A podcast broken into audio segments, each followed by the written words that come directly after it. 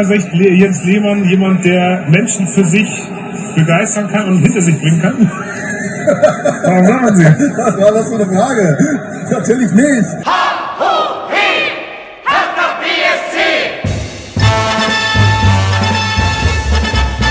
Hallo Hertha-Fans, ich bin Lukas und das hier ist der Hertha Base Podcast. Wir sprechen hier während der Saison circa alle zwei Wochen über Hertha BSC, alle News und alle Spiele. Dieses Mal mit einer etwas verfrühten Ausgabe, denn wir haben den Restart der Bundesliga erlebt und darüber möchte ich heute sprechen mit unserem Fanexperten Marc Schwitzky, Dauergast. Ich grüße dich. Einer. Na. und eine Premiere im Podcast. Und zwar Gründer und ebenfalls Chefredakteur von Hertha Base, wie auch Marc, ist äh, zum ersten Mal heute mit dabei Marcel. Hallo. Hallihallo. Freut Na, mich. Aus dem schönen Süden. Scheint die Sonne? Oh, sehr sogar. Ja, geil. Wunderschön. Hier, hier auch tatsächlich, aber ihr habt ja, ihr, ihr seid ja da unten mit mehr Sonne gesegnet als wir. Ja, das ist richtig, ja. Das stimmt tatsächlich. Nee, ist wunderschön. Ja. Kann man sich nicht beschweren. Schön, dass du auch mal mit dabei bist. Ähm, wir freuen uns auf deine Ausführungen. Ähm, das ist ja wirklich, wie gesagt, das erste Mal. Und äh, wir hatten ja äh, öfter mal angedacht, dass du mit dabei bist. Das hat dann irgendwie aus irgendwelchen Gründen nie geklappt oder irgendwelche anderen Leute wie der Steven oder so haben sich immer hier reingeschummelt. ne? Ziemlich penetrant bin. Äh, wirklich, also Danke, muss, man Steven. wirklich, muss man wirklich sagen. Ja, weil wir haben das jetzt verstanden, Aktion, Fankneipe und so. Genau, ist jetzt auch wieder gut. also, nee, ich war tatsächlich einmal schon zu Gast, weißt du das noch, Marc? Ach ja, da warst du, da waren wir in Berlin. Da das war nach dem Pokal, das war nach dem Pokalspiel gegen Dortmund und da haben wir bei mir mhm. zusammen quasi lokal einfach aufgenommen. Richtig, ja. richtig. Ja. Stimmt, da habt ihr das alleine gemacht. Korrekt, mhm. korrekt. Mhm. Ja, aber mhm. genau, also das ist zumindest unsere Premiere zumindest. Richtig. Gut, wir starten wieder mal mit ähm, einer iTunes-Rezension, die uns erreicht hat. Mhm. Und zwar von BSC 1989 mit fünf Sternen hat er geschrieben, Hi, ich möchte einfach mal Danke sagen für eure Mühe. Ich freue mich, wow, Marcel. Ähm, ich möchte einfach mal Danke sagen für eure Mühe. Ich freue mich immer tierisch, wenn eine neue Folge erscheint und ich eure Stimme höre. Macht weiter so. In diesem Sinne, ha ho he. Ja, vielen, vielen Dank auch wieder für diese Rezension. Super nice. Ähm, wir freuen uns, wie gesagt, immer drüber, motiviert und äh, ja, ist einfach schön, da mal ein bisschen Feedback zu kriegen. Gut, ähm, der Podcast-Fluch, der ja so, äh, ja, so im Internet kursiert, vor allem auf Twitter, scheint noch nicht abgerissen zu sein. Nachdem er sich in der vorletzten Folge eine kleine Auszeit gegönnt hat, ist er jetzt wieder da und wir haben ein neues Aufsichtsratsmitglied, beziehungsweise zwei, aber eins, über das äh, hauptsächlich zu reden sein wird. Marcel, wie hast du denn die Nominierung von Jens Lehmann als Aufsichtsrat bei Hertha BSC wahrgenommen? Puh, mal definitiv nicht positiv. Also ich war tatsächlich gerade Fahrradfahren, war gerade am Berg angekommen, dachte, so, jetzt holst du mein Handy raus und hatte schon wieder so viele Nachrichten und sehe nur das Bild von Jens Lehmann, neuer im Aufsichtsrat von Hertha BSC und dachte schon wieder, das kann alles nicht wahr sein. Also man hat gerade erst wieder das Kalu-Video irgendwie verdaut und schon ging es eigentlich wieder direkt weiter. Also ich denke, wir werden das noch im Detail diskutieren, aber ich bin da einfach irgendwie schon wieder fassungslos. Ich verstehe es nicht. Also ich verstehe einfach nicht, wie der Verein, wie ja, der Verein es zulassen kann, dass eben dann von Seite Windhorst, äh, von der Tenor-Gruppe quasi, das gemacht wird, weil ich kann mir nicht vorstellen, und es sah auch so aus äh, von Brez in der Pressekonferenz, dass auch er damit äh, irgendwie nicht zu 100 Prozent glücklich ist, beziehungsweise dass es nicht seine Idee war mhm. in, in erster Linie. Und also ich verstehe es nicht. Ich meine, wir hatten ja auch einen recht äh, interessanten Artikel geschrieben, der wirklich Probleme aufgezeigt hat, dass Lehmann einfach äh, viele kleine bis mittelschwere Skandale dabei hatte, die halt sehr schwierig zu vertreten sind irgendwie.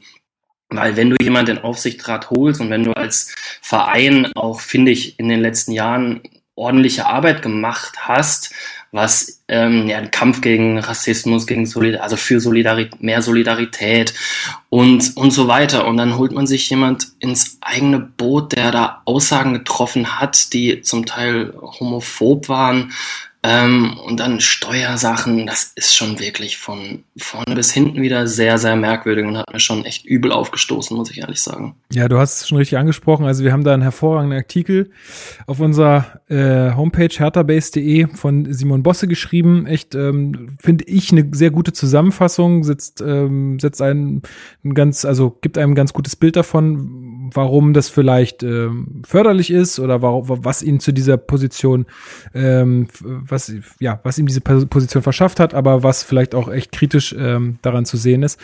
Und ähm, ich habe mich noch mal so ein bisschen informiert, was jetzt das überhaupt bedeutet. Also, was ist denn der Hertha Aufsichtsrat eigentlich? Was macht der denn? Und ich versuche das jetzt mal ganz vereinfacht darzustellen, dass wir, also weil ich glaube, viele einfach noch nicht wissen, was denn jetzt in diesem Gremium überhaupt passiert. Also, der Aufsichtsrat von Hertha hat im Endeffekt neun Personen. Davon darf Tenor, also die Gesellschaft, die ähm, der Last Windhorst vorsteht, äh, vier Sitze benennen. Und aktuell hat er das jetzt mit zwei getan. Einmal mit Mark, mit Mark Kosicke, das ist der zweite, den er benannt hat, und halt Jens Lehmann. Und davor war es äh, Jürgen Klinsmann, wir wissen alle, wie das ausging. Und ähm, der Aufsichtsrat ist im Endeffekt, also wirklich ganz vereinfacht gesagt, dafür da, die Geschäftsführung von Hertha BSC zu kontrollieren. Normalerweise oder in anderen, ähm, anderen Businesses oder in anderen Ge äh, Geschäften ist es auch so, dass, dass, dass dieser Aufsichtsrat die Geschäftsführung einsetzt. Das ist jetzt hier nicht so. Das macht ähm, machen die Mitglieder, das macht der Verein selbst. Aber es ist so, dass äh, natürlich die, der, der Geldgeber Tenor in dem Fall auch irgendwie natürlich eine Kontrolle darüber haben will, was passiert in dem Verein und möchte irgendwie mitsprechen, beziehungsweise möchte halt Kontrolle darüber haben, was passiert denn hier mit dem ganzen Geld, was wir hier rein, reinstecken äh, und setzt dazu ähm, ja, Leute ein, die er für fähig hält, äh, da eine gewisse Einschätzung äh, auch zu geben, weil Lars Windhorst sagt ja auch ganz offensiv, er hat keine Ahnung vom Fußball und er holt sich dann lieber Leute mit Sachverstand rein, die ihm dann halt berichten können, hey, pass auf, das ist so und so zu sehen, das ist gut, das ist schlecht. Und letztendlich, was was der, äh, was die halt machen können, ist damit drohen, halt vielleicht Finanzmittel auch wieder abzuziehen, wenn sie mit irgendwelchen Sachen nicht äh, einverstanden sind. Aber der Aufsichtsrat ist auch jetzt nicht äh, irgendwie ein Gremium, was äh, ganz allein beschlussfähig ist, sondern ähm, da müssen immer noch, die, muss immer noch die Mehrheit der Mitglieder zustimmen, damit der überhaupt beschlussfähig ist. Das bedeutet, dass äh, Jens Lehmann äh, jetzt nicht irgendwelche Sachen entscheiden kann bei Hertha BSC. Also der ist da zwar Teil eines Gremiums, aber er kann jetzt auf keinen Fall ins tägliche oder sportliche Geschäft eingreifen, zumindest mal nicht äh, auf dem offiziellen Weg. Natürlich wird er das in irgendeiner Weise tun und das ist auch problematisch, aber ähm, ja, erstmal so, dass, dass alle wissen, das ist jetzt nichts, wo irgendwie ja, jetzt ein Jens Lehmann bestimmen kann, wie die Geschicke von Hertha BSC äh, weiter weitergehen, sondern das ist ähm, das ist ein Posten und der ist auch mit Hertha BSC verknüpft, aber es ist ähm, ja wie gesagt nicht so, dass dass der jetzt da irgendwas ganz allein entscheiden kann. So, was ist denn problematisch daran, Marc? Warum äh, ist es denn also wenn wenn der eh nichts zu sagen hat, warum ist es trotzdem problematisch? Ähm, weil es natürlich eine Außenwirkung hat. Und Hertha sich in den letzten Wochen, Monaten, manche würden auch sagen Jahren, aber vor allen Dingen äh, im Laufe äh, seit dem letzten Sommer, sich so ein Image als Chaosverein schon redlich verdient hat. Ähm, ging sicherlich mit dem Investoreinstieg los und dass so etwas immer leicht stolpernd ein, äh, einhergeht, ist, glaube ich, klar. Also sowas läuft irgendwie nie smooth. Ähm, dann hattest du die vielen Trainer, ich muss eigentlich ja gar nicht mehr alles aufrollen, aber besonders jetzt in den letzten Wochen natürlich und Monaten mit der, mit der Klinsmann-Posse ähm, und dem Kalu-Gate und so weiter kein gutes Bild abgegeben. Und man müsste sich jetzt eigentlich äh, darum bemühen, den eigenen Ruf wieder aufzupolieren. Und das Problem ist da halt, dass Jens Simon, wie gesagt, jetzt keinen direkten Einfluss auf das operative Geschäft haben wird. Ähm, aber er natürlich für gewisse Aussagen steht, für ein gewisses Bild steht, eine zumindest streitbare Person ist und alles, was er ab jetzt sagen wird, dort wird ab jetzt immer die Plakette von Hertha BSC mit draufstehen. Und da ist die Frage, ob man sich jetzt nicht gerade freiwillig einen Image-Schaden in den Verein geholt hat. Also nochmal, um es klarzustellen, wie gesagt, das hat Hertha ja nicht Hertha beschlossen. Mhm.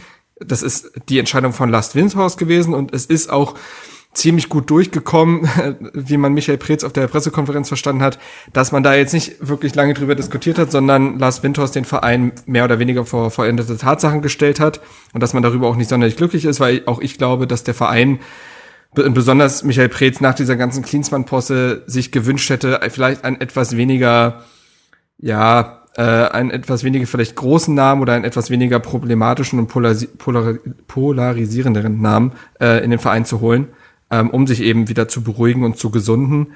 Ähm, und äh, wie, wie Marcel schon angedeutet hat, die Aussagen, die Jens Lehmann getätigt hat, und auch nie revidiert hat oder irgendwelche Fehler eingeräumt hat, ist noch ganz wichtig. Er, er ist da nie zurückgerudert, was irgendwie eine Einsehen äh, signalisieren würde, sondern er hat die Dinge einfach immer so stehen lassen und so muss man sie als seine Meinung dann auch betrachten.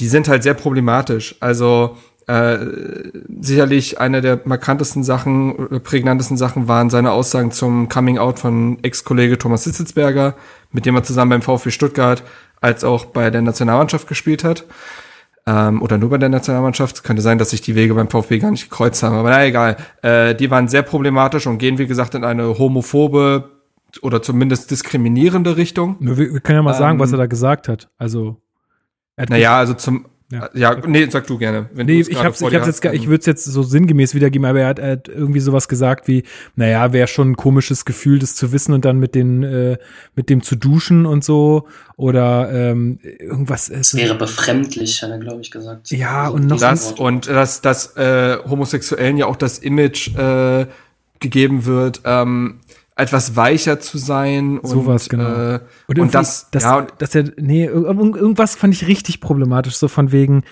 dass da irgendwas nicht richtig ist oder so. Also er kann er kann ich kann das gerne mal vorlesen ähm, wie es in unserem Artikel steht. Ähm, er bezeichnete Hitzelsberger unter unter anderem als Betroffenen genau das und war's. Schwule als und Schwule als etwas weicher. Zudem habe Hitze laut Lehmann von seiner Spielweise überhaupt nicht den Anlass gegeben dass man hätte denken können dass irgendetwas dass irgendetwas ist. Genau. Wie er, ja. Das ist irgendetwas so. Äh, wie er reagiert hätte, wenn sich Hitzelsberger während seiner aktiven äh, Zeit geoutet hätte, äh, wieder Zitat, komisch, glaube ich. Man duscht jeden Tag zusammen, man hat Phasen, in denen es nicht so läuft, aber Hitzelsberger ist ein sehr intelligenter Spieler. Also das, wow, das ist einfach also einfach so das ist auf so Scheiße. Ja, es ist auf es ist auf so vielen Ebenen problematisch. Ähm, nicht nur, dass es diskriminierend und vorverurteilend ist, sondern dass Jens Lehmann sich als heterosexueller Mensch herausnimmt, ähm, etwaigen homosexuellen Fußballern Rat zu geben, ob sie sich outen sollen oder nicht. Das das das steht ihm nicht zu. So, und das hat dann auch nichts damit zu tun, dass Thomas Zitzelsberger ein sehr intelligenter Spieler ist und sich deswegen nicht geoutet hat. Das hat auch viel mit Angst zu tun und der, der Furcht davor, wie halt die Außenwahrnehmung gewesen wäre. Das ist ja nicht intelligent, das ist ja nicht strategisch. Man, man muss sich nämlich einfach, man muss sich, man macht das nämlich nicht wegen solchen Leuten wie Jens Lehmann. Das ist nämlich exakt. Ja, genau. Ich glaube, das war auch oft damals der Tenor so. Naja, wenn die Reaktion so aussieht wie von Lehmann, dann kann man aber auch jeden verstehen, der sich nicht outet oder erst nach der aktiven Karriere. Ähm, wie, wie, gesagt, die Aussagen sind auf sehr vielen Ebenen schwierig und sind auch nochmal deswegen schwierig, weil Hertha, wie Marcel schon angedeutet hat, in den letzten Jahren sehr, einen großen Kampf äh, gegen Intoleranz ähm, und für Offenheit gekämpft hat und auch weiterhin kämpft. Und jemanden, jemanden in seinen Verein zu holen, der, wie gesagt, solche Aussagen tätigt und auch nie in irgendeiner Form Einsicht gezeigt hat, äh, dass diese Aussagen problematisch sein könnten, tut weh. Also tut, glaube ich, dem Verein weh, tut den Personen weh, die diesen Kampf für den Verein kämpfen, äh, die vielleicht auch, äh, die auch betroffen, also Betroffene sind, in dem Fall Betroffene seiner Aussagen, ähm, nämlich homosexuelle Menschen, äh, die Hertha-Fans sind ähm, und äh, solch einen Menschen vielleicht nicht als Gesicht des Vereins wahrnehmen wollen.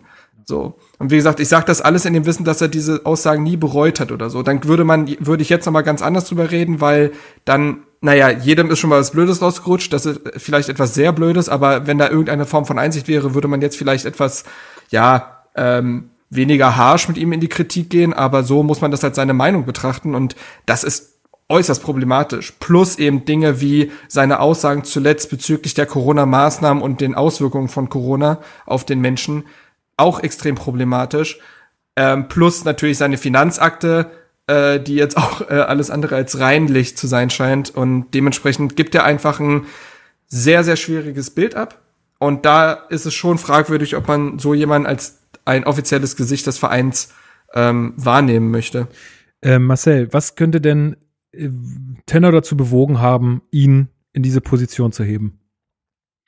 Naja, aktuell hat man vielleicht wirklich einfach das Gefühl, dass der große Name dastehen muss. Ich meine, Lehmann hat ja einen großen Namen in Deutschland und zuvor war es Klinsmann, was ja auch wohl ziemlich getragen wurde von Tenor unter äh, Lars Windhorst. Das kann ich mir noch vorstellen. Ich kann tatsächlich nicht gut beurteilen, inwiefern er jetzt von sportlicher Seite auch äh, Dinge analytisch gut betrachten kann. Das kann ich wirklich nicht sagen. Er ist ja, glaube ich, Experte bei RTL, war er, glaube ich. War er denn Experte? Ich bin mir nicht ganz sicher.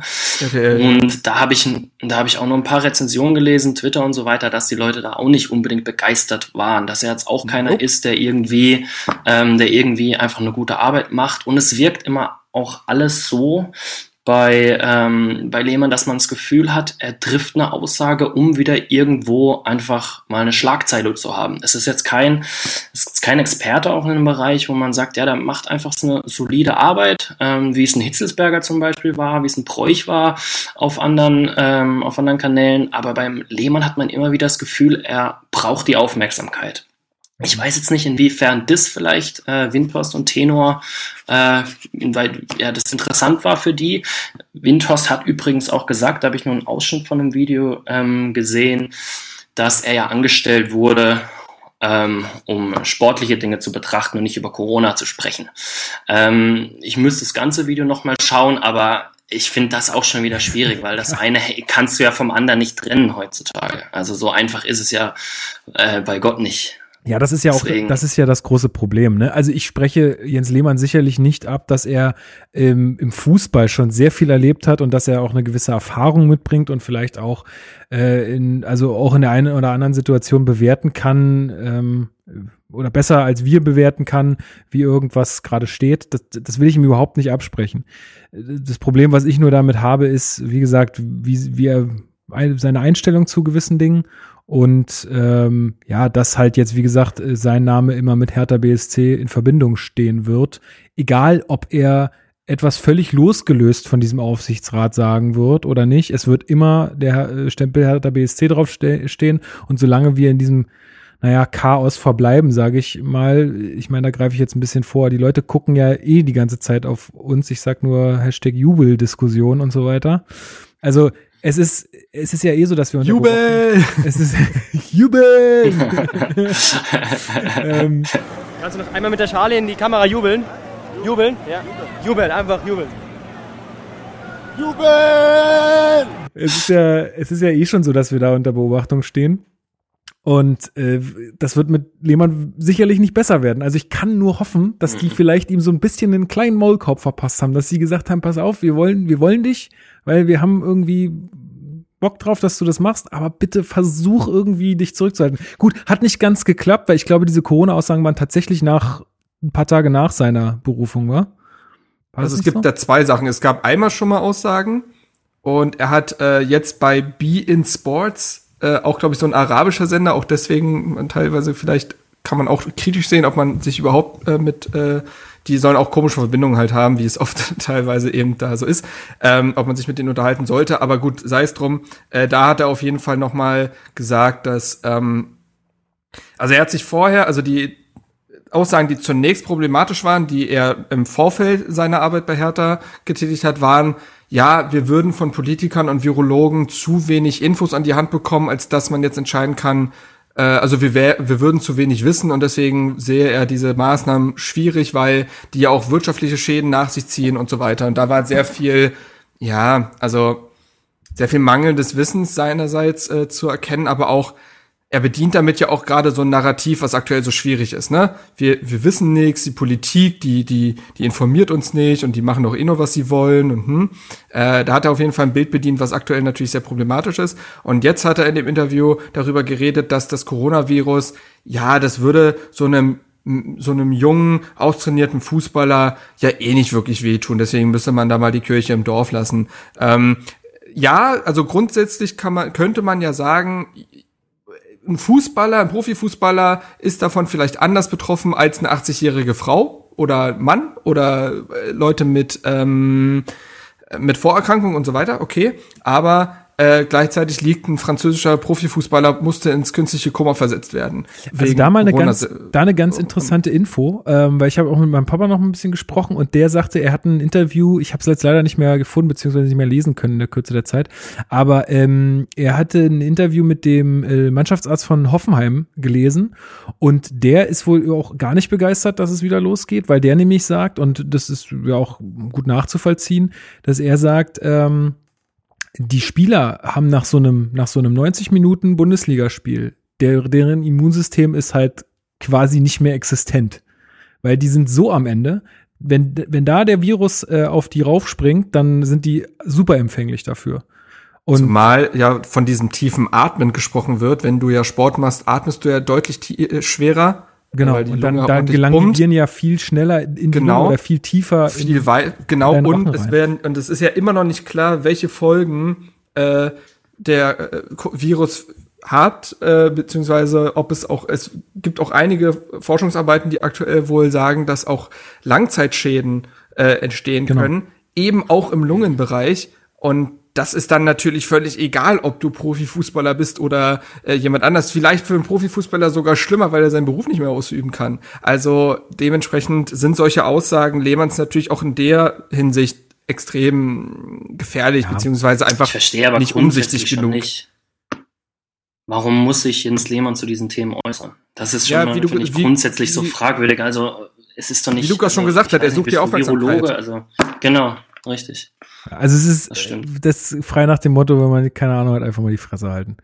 Das ist, also ich meine, das kannst so du jetzt richtig. bei uns natürlich auch immer sagen. Ne? Wir haben auch jetzt nicht immer von, also ich habe auch jetzt keine Ahnung von Corona oder wie das äh, alles läuft. Ich, müsste ich eigentlich auch die Fresse halten, aber ich bin jetzt halt auch kein Offizieller und sag nichts im Fernsehen, sondern hier bei meinem kleinen Podcast. Richtig. Ähm, gut, wir haben aber noch eine zweite Personalie, die auch ganz spannend ist. Und zwar ist das Marc Kosicke. Ähm, Marcel, was äh, ist denn von Starker dem zu halten? Vorname. Ja, auf jeden, das, äh, das auf jeden Fall. Das auf jeden Fall. Naja, soweit ich das mitbekommen habe, scheint das ja schon eine ziemliche Hausnummer zu sein im Fußball und scheint auch wirklich angesehen zu sein im ganzen Business. Ähm, allein durch die Beraterrolle von Nagelsmann wie Klopp und auch der Rolle bei Nike, richtig? Nicht mhm. Adidas, bei Nike, glaube ich. Ähm, scheint da schon wirklich jemand zu sein, auf den man, auf den man wohl hört, den man nach Rat fragen kann. Aber auch hier muss man halt leider wieder sagen, dass es auch da wieder irgendwo komisch ist. Weil du hast halt eine Person jetzt in deinem Aufsichtsrat, klar, wie äh, Lukas vorher erklärt hat, es kann jetzt nicht direkt eine Entscheidung treffen, aber du bist ja in einer beratenden Rolle dabei. Ähm, und auch da ist es halt irgendwie wieder fragwürdig, wenn du in deinem eigenen erweiterten Verein dann quasi, ähm, im erweiterten Kreise jemand hast, ähm, der auch die Meinung von anderen Trainern, die in der Bundesliga auch arbeiten, vertrittst. Auch da finde ich es wieder fragwürdig. Auf der einen Seite kann man sich freuen, kann man sagen, es ist definitiv, äh, so wie man liest, ein Fachmann in seinem Bereich. Aber auf der anderen Seite ist es halt schon wieder so, irgendwie ist es halt auch da wieder nicht ganz hm. alles rein. Ja, ich hab, ähm, er soll ja auch irgendwie Mitbesitzer äh, einer Firma sein, die Trainingslager genau. an Fußballmannschaften äh, vermittelt. Und der Kunde und einer der Kunden ist Hertha. Nee, eine, und nicht, nicht, die sind noch nicht Kunde. Das ist so, ja. die sind noch nicht Kunde, okay. Aber andererseits, also ja, also klar, ich sehe diese, ich sehe diese, diese Interessenskonflikte sehe ich teilweise, aber also erstmal finde ich das jetzt nicht unbedingt schlimm, dass man dann jemanden hat, der dann vielleicht äh, sagt, hey, pass auf, ich, ich, ich mach das eh, dann kriegt er das halt vielleicht sogar ein bisschen günstiger oder ein bisschen besser. Kann ja auch so laufen. Äh, zum Beispiel so ein Trainingslager jetzt. Ähm, und was ich auch noch relativ gut an dieser Personalie finde, ist, dass äh, er auch jemand ist, der mh, hm, welche Kampagne hatten der? Oh, jetzt ist mir das wieder empfallen. Der hat auch schon Kampagnen für für mir san mir. Mir san mir zum Beispiel Bayern. für die Bayern, genau. Was ja nun, mhm. also mag man finden, wie man will, aber es ist eine erfolgreiche Kampagne. So. Absolut. Ähm, und sowas braucht Hertha definitiv. Da sind wir uns, glaube ich, alle einig, dass wir in der Außenwirkung noch richtig viele Hausaufgaben haben. Und ähm, ja. da, glaube ich, äh, kann der schon gut unterstützen. Aber ich sehe natürlich auch eure Punkte. Es, es ist halt, äh, ich glaube, man ist nie frei äh, oder da sitzt niemand drin, der frei von, von Interessenskonflikten ist. Aber es ist natürlich schon auch, muss man zumindest sehen und muss man auch, ähm, ja, also muss man halt einfach wachsam sein. Also äh, Jörg Neblung, der ist Spielerberater. Ähm, der hat sich dazu geäußert und hat aber auch zum erst, also zunächst zum Ausdruck gebracht, was für ein kompetenter Typ Mark Kosicke ist. Und das hörst du ja wirklich von allen Seiten. Ähm, aber auf der anderen Seite hat er gesagt, na ja, früher gab es, also vor ein paar Jahren gab es ja noch die äh, Vermittlerlizenz in der Bundesliga, äh, wenn du eben Spielerberater oder Trainerberater und so sein wolltest. Ähm, und als es die noch gab, war es ausdrücklich untersagt, quasi auf beiden Partys zu sein, also in beiden, äh, mhm. äh, quasi in beiden Teams zu sein, äh, was ja jetzt Mark Kosicke machen wird, eben weil diese Interessenskonflikte nicht von der Hand zu, nicht zu, zu äh, von der Hand zu weisen sind. Ob die jetzt letztendlich aus äh, irgendwie äh, Auswirkungen haben, das kann nie jemand sagen, aber um das einfach kategorisch auszuschließen. Äh, und die gäbe es halt nicht ohne Grund oder hat, hat es nicht ohne Grund gegeben und deswegen hat es halt so einen Beigeschmack. Ähm, aber ja, auch ich glaube, also wenn man jetzt mal gut, glaube ich, sagt, das hat keinen Einfluss auf seine Arbeit, dann äh, ist das, glaube ich, ein absoluter Gewinn. Äh, kennt sich wahnsinnig gut mit einer mit Arbeitskultur auch aus und ich glaube, das hat er auch schon gesagt, dass er da, äh, dass er da so sein Gebiet sieht, äh, wo er anpacken will und wo es bei Hertha zuletzt ja auch durchaus äh, Nachholbedarf gegeben hat in den letzten Monaten und ähm, wenn er da quasi helfen kann, wenn er auch ne, so ein Auge darauf hat, vielleicht was eben so Kampagnen und das Image, was Hertha abgeben will, äh, wenn er da mithilft, dann ist dem Verein auf jeden Fall geholfen. Ähm, wie gesagt, sehr vernetzt hat Jürgen Klopp unter Vertrag, also ich sag mal Mission Klopp, äh, so Hashtag Klopp 2025 oder so. äh, ich glaube, da, da, man erhofft sich den großen Wurf einfach. Ja. Ähm, äh, äh, irgendwann reizt die Liverpool nicht mehr und dann genau. kommen wir. Dann Aber nein, äh, dementsprechend. Exakt. Aber nee, deswegen, ähm, also äh, Jürgen Klinsmann hat doch sogar gesagt, er sieht das gleiche Potenzial wie in Liverpool, was Identifikation zwischen Stadt und Verein angeht. Oh so, ähm, ja. Also, was auch noch ganz spannend ist, finde ich, an der Person ist, ähm, dass sie, also, dass alle sagen, dass er sich eher im Hintergrund hält.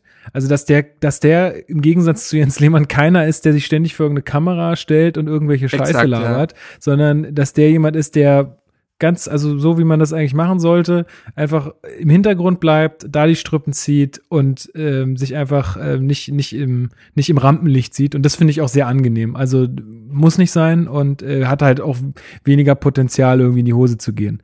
Also ich würde, also so was ja. ich jetzt von ihm gelesen und gehört habe. Äh, ich glaube, das war ein Artikel des Tagesspiegels von äh, Stefan Hermanns, der glaube ich schrieb, dass bei irgendeinem Verein da war es sogar Bremen, äh, Kosike der Posten irgendwie des Sportdirektors angeboten Ja, genau, genau. Mhm, das hat und genau, er den, halt, auch gelesen, ja. Genau, und den hat er halt abgelehnt, weil er nicht jeden Tag quasi in der Öffentlichkeit stehen genau. und von dieser bewertet werden wollte. Und das ist ja auch legitim, ne? Und der hat ja seinen Weg auf jeden Fall gemacht. Aber wenn ein Bundesliga-Verein ihm so eine Rolle zutraut, ähm, dann ist das, glaube ich, schon eine Wertschätzung und äh, zeigt, wie wichtig er vielleicht ja auch für Hertha im Hintergrund sein könnte. Also er wird vielleicht Dinge so ganz unterbewusst halt anschieben. Also wirst nie sagen können, das ist jetzt wegen Marc Kosicke so, aber wenn sich in den nächsten Jahren Dinge positiv entwickeln, dann wird er durchaus seine Finger drin gehabt haben, würde ich vermuten. Ja, würde ich auch so sehen. Gut, sonst noch irgendwas zu diesen zwei neuen Personalien im Hertha-Kosmos? Wenn das nicht der Fall ist, dann äh, können wir ja schon zum Erst Endlich wieder zum sportlichen wieder Normalität. ja! Holt die Vuvuzelas raus. ähm, ja, gut. Was jetzt herkam. Eieiei, wir sind auch durch. Ey. Ähm, also, wie wollen wir das jetzt machen? Wollen wir erst über die Rahmenbedingungen sprechen und dann über das Spiel ja. oder umgekehrt? Nee, erst über die Rahmenbedingungen, wa? Ja, ja, das ja, kann man nicht, das machen. kann man erstmal nicht totschweigen. Ja, das müssen wir schon machen. Apropos totschweigen, Stadionatmosphäre. Ja. Erzähl doch mal so ein bisschen, wie, also wie war das vor? Ihr habt es ja wahrscheinlich auch im Fernsehen gesehen, äh, wie, wie, ja, wie habt ihr das so? Also ich war, ich war ein bisschen vorgeschult, weil ich vorher beruflich die zweite Liga gucken musste. Mhm. Ähm, die Spiele um 13 Uhr und hatte deswegen schon so einen äh, Vorgeschmack bekommen. Ist natürlich komisch. Also brauchen wir gar nicht drüber reden. Ähm, und äh, das ist auf ganz vielen Ebenen komisch. Die fehlt halt einfach, äh, also dir fehlt auf jeden Fall diese Vorfreude, dieses Kribbeln, dieses, ah, gleich geht's los, so, das hast du nicht. Du hast vielleicht so eine, du hast vielleicht so eine sportliche Vorfreude, einfach weil du so einfach Interesse an dem Sport an sich hast, aber es ist nicht so, dass du jetzt richtig heiß läufst und das passiert auch während dieser 90 Minuten nicht. Ähm, ist natürlich total befremdlich, eben nicht diese Stimmung zu haben, alles äh, von Spielern und Trainern äh, zu hören. Ähm, jeden Ball äh, zu hören. Ich fand es auch sehr unangenehm, muss ich sagen, den, das Atmen des Kommentators zu hören, weil es so still war. Ey, das, das war hatte so- echt was richtig Das Befremdendes. war so komisch und ich hatte, ich habe, äh, ich habe gesagt, das ist so ein bisschen wie beim Tennis oder beim Snooker oder so. Mm, also, mm. also gerade ja, so Mikros. Spiel, wenn nicht, wenn nicht mehr so viel äh, Action auf dem Platz ist, dann und dann der Kommentator noch redet, dann ist das so ein bisschen wie, als ob der jetzt gerade der Mann in der Weste den Kö gegen die Kugeln stößt. So. Ja. Aber die haben, die haben, äh, die haben bessere Mikros, die nehmen das Atmen nicht so auf. Das war echt unangenehm. Aber naja, ähm, Immerhin hat er eine Maske aufgehabt. Das ist sehr Immerhin wichtig als er- Kommentator. immerhin hatte er eine Maske auf.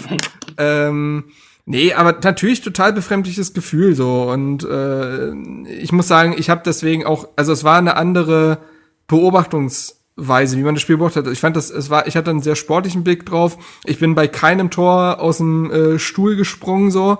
Ähm, und es ist auch nicht so gewesen, dass nach dem Spiel sich erstmal irgendwie Adrenalin abbauen musste. Es war so, ja, okay, das war doch ein nettes Spiel. Alles klar, ich gucke Kann mal, natürlich auch ein bisschen am bei Spiel gelegen haben, ne? Also. Ja, klar, ähm, aber ich, ja, ich weiß nicht, selbst wenn man sich jetzt, äh, ich fand's schön, wie sich so Schalker nach dem Derby, was sie 4-0 verloren haben, gesagt haben, ah, das hat mich, zum Glück hat mich das gar nicht interessiert, wo ich mir dachte, ja, das hätte da bei einem Sieg jetzt glaub ich nicht erzählt.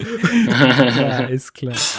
Hätte ich auch gesagt, aber ja, komisches Gefühl, ganz klar. Ja, wie war's für dich, Marcel? Ja, aber das war von, war von meiner Seite wirklich auch das Gleiche. Man hat es halt irgendwie einfach hingenommen. So, ja, haben halt gespielt, man hat halt zugeschaut, aber da waren recht wenig Emotionen dabei. Und wenn man sich jetzt mal vorstellt, wenn das Stadion voll gewesen wäre, wenn es wirklich natürlich auch durch die aktuelle ta tabellarische Situation einfach auch spannend geworden wäre, weil es ja wirklich hin und her ging, das muss man echt sagen, das war das Spannendste am Spiel selber.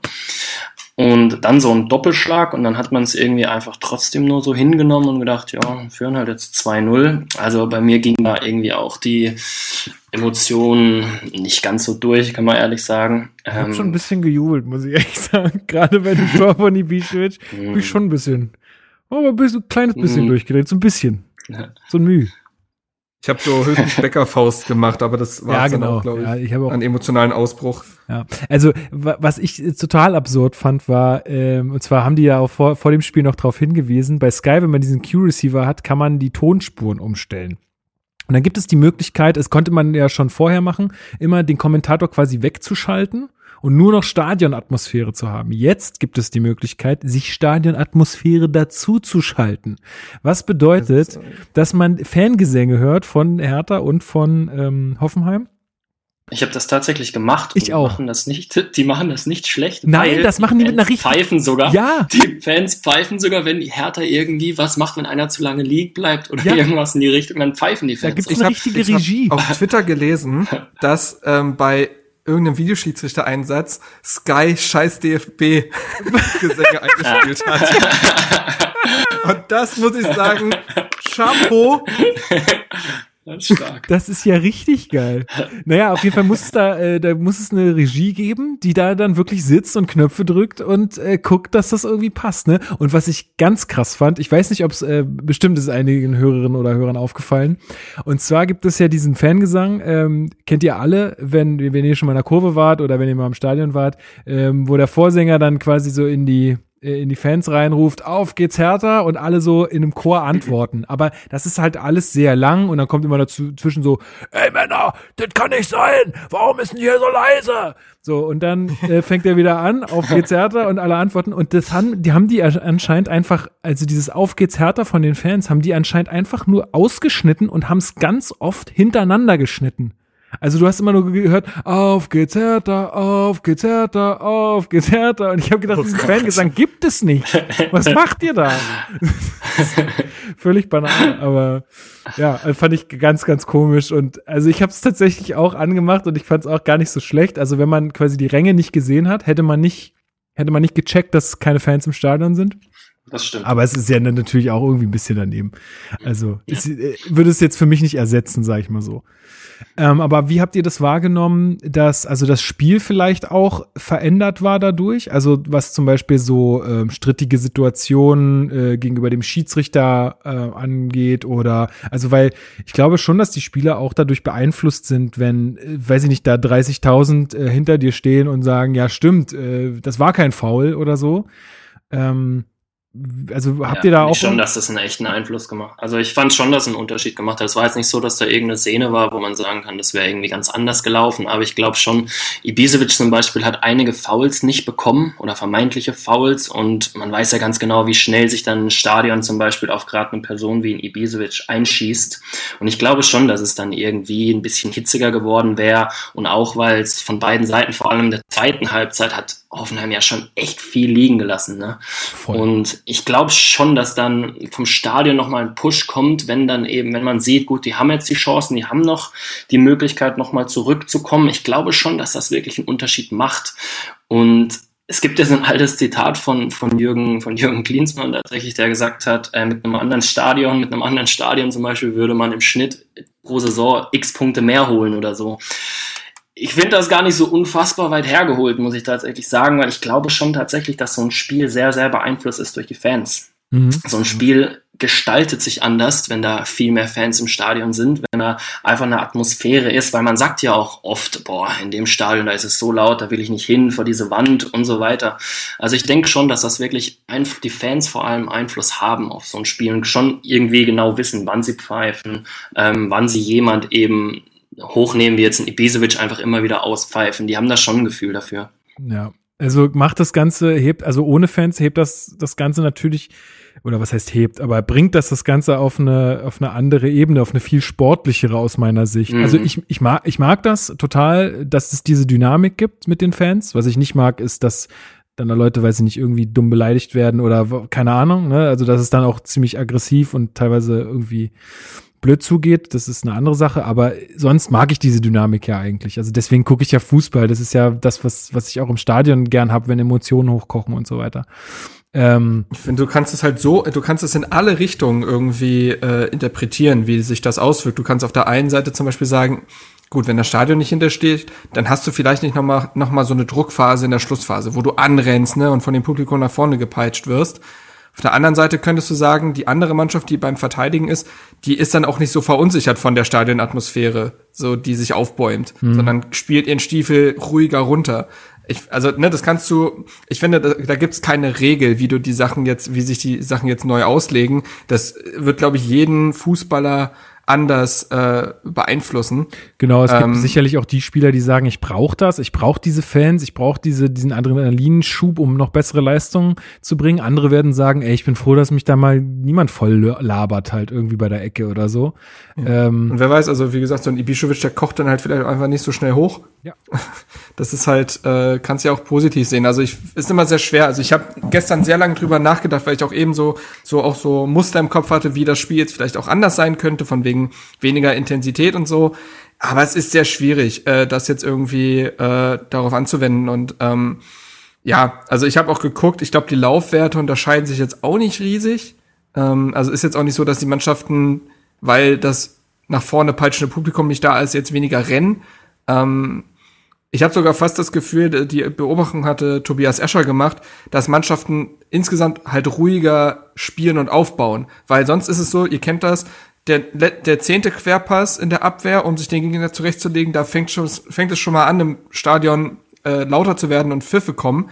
Das hast du jetzt nicht. Und ich glaube, dass da vielleicht so eine etwas größere Ruhe einfach am Ball ist, weil du weißt, okay, ich werde jetzt hier nicht gleich ausgebuht oder äh, irgendwelche Reaktionen kommen von der Tribüne. Ich könnte mir vorstellen, dass das vielleicht einen Einfluss hat. Ja, denke ich auch. Also Punkt, ja. ver verändert das Spiel auf jeden Fall. Also das kann man kann man definitiv. Ja, klar, aber ich konnte jetzt noch nicht so ganz genau sagen, was sich jetzt so nee, genau. verändert hat. Das äh, wird man vielleicht noch beobachten müssen, aber ja. Ich fand, das war ein, also, um mal zum Spiel zu kommen, ich fand, das war ein gutes Fußballspiel. Also, bin ich ehrlich. Ja, ähm, aber wollen wir noch. Weil beide, ja, wollen wir noch ein bisschen bei der ja, wir können gerne bleiben? noch, wir können den Punkt gerne noch beenden. Ja. Aber nur um das abschließend zu sagen, ich finde, dem Spiel hat es auf jeden Fall keinen Abbruch getan. Nee, richtig. Also ich glaube, das war jetzt auch mit allen, mit denen ich geschrieben und äh, hatte und wo ich die Meinung so gehört habe, alle fanden das Spiel sehr ansprechend. Ich meine, klar, das ist natürlich jetzt auch sehr beeinflusst dadurch, dass es 3-0 für uns ausgegangen ist. Äh, ich weiß nicht, wie wir gesprochen hätten, wenn das umgedreht gewesen wäre. Mhm. Hätten wir vielleicht gesagt, ja. ja, und wir hätten da irgendwie welche Gründe dann wieder gesucht, aber so ist ja erstmal toll. Ähm, ja, Geisterspiele, mega Konzept. Mega ja. geil. Machen wir, bis, machen wir ab jetzt immer. Ich glaube tatsächlich, dass es wirklich für uns, für, für, für die Mannschaft tatsächlich aktuell einfach ein Vorteil ist, weil die Mannschaft war unheimlich verunsichert in den letzten Spielen. Die Mannschaft hatte vor allem Absolut, jetzt durch die vier Trainer und so weiter. Ich glaube, das kommt Hertha, so komisch es klingt, das kommt Hertha fast ein bisschen entgegen aktuell. Und ich will gar nicht vorgreifen, aber wenn man jetzt an das Derby nächste Woche denkt und das Stadion ist voll, man spielt vor heimischer Kulisse und du hast den Druck danach, weil du das Hinspiel schon verloren hast. Ich glaube schon, dass Hertha das tatsächlich ein bisschen in die Karten spielt, so komisch es wirklich klingt. Definitiv würde ich absolut mitgehen. Ja. Können wir äh, am, am, Ende auch nochmal drauf kommen, aber mhm. würde ich dir auf, auf, jeden Fall erstmal recht geben. Ähm, was ich noch gerne besprechen würde, und zwar, äh, also hm, Okay, wie fange ich da jetzt an? Also, äh, äh, Pressekonferenz vor dem Spiel da ging es auch noch mal irgendwie von, den Journalistinnen und Journalisten kam auch noch mal so die Frage, ja, wie ist denn das jetzt hier mit mit mit den Testen, äh, mit den Tests? Ähm, äh, wie oft sind sie getestet worden, Herr Labadia, und wie sind die Ergebnisse und so weiter und so fort. Und Labadia hat auch noch mal gesagt, na ja, also wir sind, wir werden hier alle drei Tage getestet, wir werden Freitag vor dem Spiel getestet, äh, so dass äh, dann auch nur die Leute äh, auf dem Platz stehen, die auch wirklich ähm, po äh, positiv sind, die äh, und das Ergebnis negativ ausgefallen ist. Und ähm, dann hat er aber auch erzählt, dass sie zum Beispiel im Hotel einen Raum für sich haben, wo sie essen und da auf anderthalb Meter Abstand sitzen müssen. Genauso wie sie im Stadion alle auf der Bank eine Maske tragen müssen und alle anderthalb Meter Abstand haben. Und ich, also ich weiß nicht, ob ich da irgendwas nicht raffe oder ob das wirklich einfach nur dieser Symbolität geschuldet ist. Aber wenn ich eine Mannschaft alle drei Tage teste, beziehungsweise sie jetzt mittlerweile schon sechsmal getestet wurde, die Tests alle negativ sind, warum muss ich dann immer noch diese Abstandsregeln einhalten? Ist das einfach nur wirklich die Hypervorsicht sozusagen? Nee, das ist rein und allein die Außenwirkung. Also ich habe auch schon tatsächlich von Vereinen gehört, die dann einfach sagen, es ist quasi im Fernsehen nicht anders vertretbar. Ja. Dann hast du nämlich genau die Situation wie beim Torjubel und so weiter. Wenn das dann noch öfter passiert, wenn die in den Kabinen nebeneinander stehen und dann sind da eben auch noch Reporter und so weiter. Und dann auch, wie du sagst, im Essensaal und so weiter, da kommen dann auch wieder irgendwie, irgendwann kommen da auch wieder Bilder in die Öffentlichkeit, wo die Leute sich drüber aufregen. Das ist wirklich Facebook einfach Live. nur, wird das tatsächlich gemacht, damit ja, für die Außenwirkung, damit einfach, es ist anders nicht vertretbar, dass die aktuell Fußball spielen. Aber ist doch, ist doch irgendwie, ist doch irgendwie Quatsch, oder? Also jetzt mal Absolut, ehrlich. ich will das also, gar nicht in Schutz nehmen. Also, nee, also ich verstehe das schon, dass man das, dass, dass man das so argumentieren kann, aber wenn ich, wenn die sich gleichzeitig bei der Ecke irgendwie auf den Füßen stehen und dann sage ich, na ja, ich muss hier auf der Bank, muss ich anderthalb Meter Abstand haben, weil Symbol. Also das glaubt, das also sind es geht halt darum, genau, es geht halt darum, was zu vermeiden ist, soll vermieden werden und äh, quasi möglichst die Politik und Gesundheitsämter und so weiter so möglichst wenig Anlass zu geben, ja, irgendwie ja. halt die ganze Geschichte abzubrechen. Und äh, das gehört dann halt dazu. Ich halte es auch für äh, aktionistische Symbolpolitik, die eigentlich totaler Quatsch ist, aber das ist quasi die Argumentationslinie der DFL, ähm, wie sie das im Konzept halt auch erklärt, so möglichst wenig anders geben, wie, äh, wie es halt geht und äh, alles, was vermieden werden kann, soll vermieden werden. Ja, aber dann, ähm, und dazu gehört. Ich verstehe das ja noch im Hotel. Im Hotel und unter der Woche verstehe ich es ja noch ein Stück weit so im Essenssaal und so, dass man sagt, ja gut, man macht da einfach die Distanz, weil man wird da ja auch jeden Tag getestet, wie natürlich auch am Spieltag. Aber am Spieltag selber, da bist du ja quasi, ich sag mal, in einem eigenen Ökosystem, weil jeder in diesem Stadion wurde die ganze Woche getestet. Und dann verstehe ich nicht, ich glaube, das ist sogar irgendwie kontraproduktiv, dass du dann eben dich lächerlich machst, dass du dann sagst, jubeln ist nicht erlaubt, aber bei Ecken könnt ihr ganz normal beieinander stehen. Ich glaube, das macht dich lächerlicher, als wenn du dieses Spiel, diese 90 Minuten wenigstens durchziehst und alles drumrum, aber halt dann mit diesen Vorsichtsmaßnahmen beibehältst. das würde in meinen Augen viel mehr Sinn machen, in deren Sphäre Sinn, aber die 90 Minuten so verstehe ich Also nicht. für mich wäre es, und das äh, haben wir jetzt gerade im Vorgespräch, da warst du noch nicht dabei, ähm, Marcel, aber das haben wir äh, gerade im Vorgespräch auch schon mal so ein bisschen besprochen.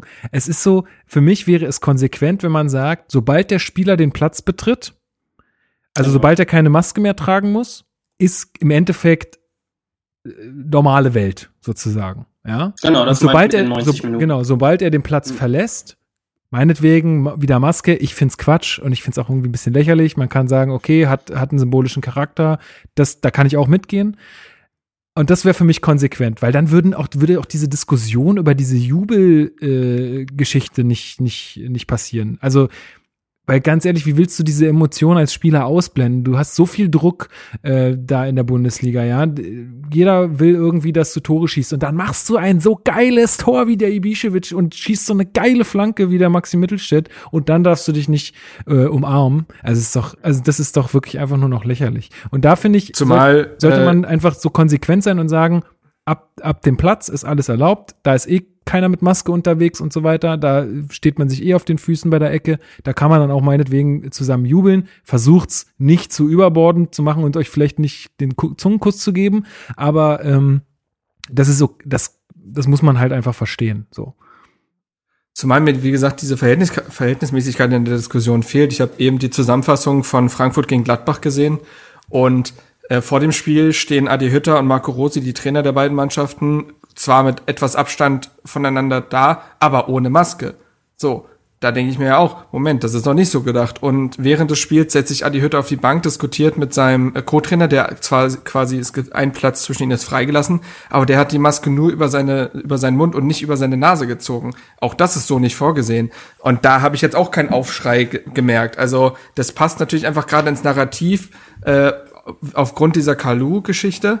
Und ich halte es ehrlich gesagt auch für sehr dämlich, äh, der Öffentlichkeit und der DFL wieder so Futter zu geben, auch wenn es nur eine Handlungsempfehlung ist und keine klare Vorgabe. Aber da muss man schon mal sich fragen, sollten wir nicht dann noch ein paar andere Säue durchs Dorf treiben, so. Also, das passt dann auch nicht zusammen, äh, weil es dann, glaube ich, noch genug andere Szenen gegeben hätte, die da äh, auch nicht ganz den Vorschriften entsprechen oder den Vorgaben und ähm, das, das hat mir in Diskussionen halt genervt, aber wie gesagt, es passt halt gerade aufgrund dieses Kalu-Videos im, Hintergr im Hinterkopf dazu. Äh, es sind wieder diese Berliner Chaoten, die das sowieso nicht respektieren. Ähm, das, aber wie gesagt, ich halte es dann einfach, wenn es eine Empfehlung ist. Ich weiß, Emotionen und so gehören dazu und ich finde äh, die Argumentation, die Lukas gerade gebracht hat, auch total verständlich. Ich sehe es ja auch so.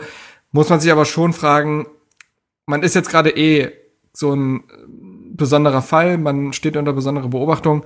Ob man dann der Öffentlichkeit solch ein Futter geben sollte, pff, ist schon unglücklich, bin ich ehrlich. Also das, das verstehe ich dann nicht aber ganz. Ich, äh, aber ich habe auch gesagt, es ist Alle ja, anderen Mannschaften haben es hinbekommen. Das steht Ja. unterm Strich aber auch da, Ja, weißt du? okay, ver ja, verstanden. Aber ich, also um sie mal so ein bisschen in Schutz zu nehmen, ich glaube oder ich meine gesehen zu haben, dass sie sich auch schnell daran erinnert haben. Also klar, sie haben sich umarmt, aber sie haben auch schnell gemerkt, oh fuck, äh, okay, ist vielleicht nicht ganz so cool, was wir gerade machen. So, also zumindest habe ich das so wahrgenommen. Naja, Ähm, man muss eine Sache dazu sagen. Habt ihr das Interview von Ibisevic nach dem Spiel gehört? Das ist mir tatsächlich ein bisschen komisch aufgestoßen, weil Ibisevic sagt nämlich dort, er habe vor dem Spiel den Arzt gefragt, ob das Tor aberkannt wird, sollte er jubeln. Und das war für ihn erstmal das Wichtigste. Damit wollte er wahrscheinlich sagen, er hat sich ja drum gekümmert, ähm, ob er es machen darf oder nicht. Andererseits, wenn er das sogar extra gefragt hat, dann hatte er quasi in der Planung schon und die Gewissheit, dass das Tor nicht aberkannt wird, dass er es eh machen wird. das ist- Weißt du, das hat auch so einen ganz komischen Beigeschmack, Ja. wo ich mir denke, vielleicht hat er es dann einfach gemacht, weil es ihm egal war. Weiß ich nicht. Auf jeden Fall war es eine komische Aussage, muss man auch Ja, dazu also, sagen. Ja, für mich, für mich bleibt's dabei, äh, für mich ist auf dem Platz normale Welt und ähm, dann haben wir auch diese Diskussion nicht. Also, und ja. alles da und alles drumherum, da ist man halt auch einfach emotional wahrscheinlich nicht so wahnsinnig aufgeladen. Da kannst du dich ein bisschen besser unter Kontrolle haben. Da hast du nicht dieses krasse Adrenalin, was du auf dem Platz hast. Ich finde da, da, wenn sich da jemand daneben benimmt, dann kann man schon sagen, ja, pass mal auf, die Regeln sind folgendermaßen und warum bist du jetzt hier nicht in der Lage, dich daran zu halten?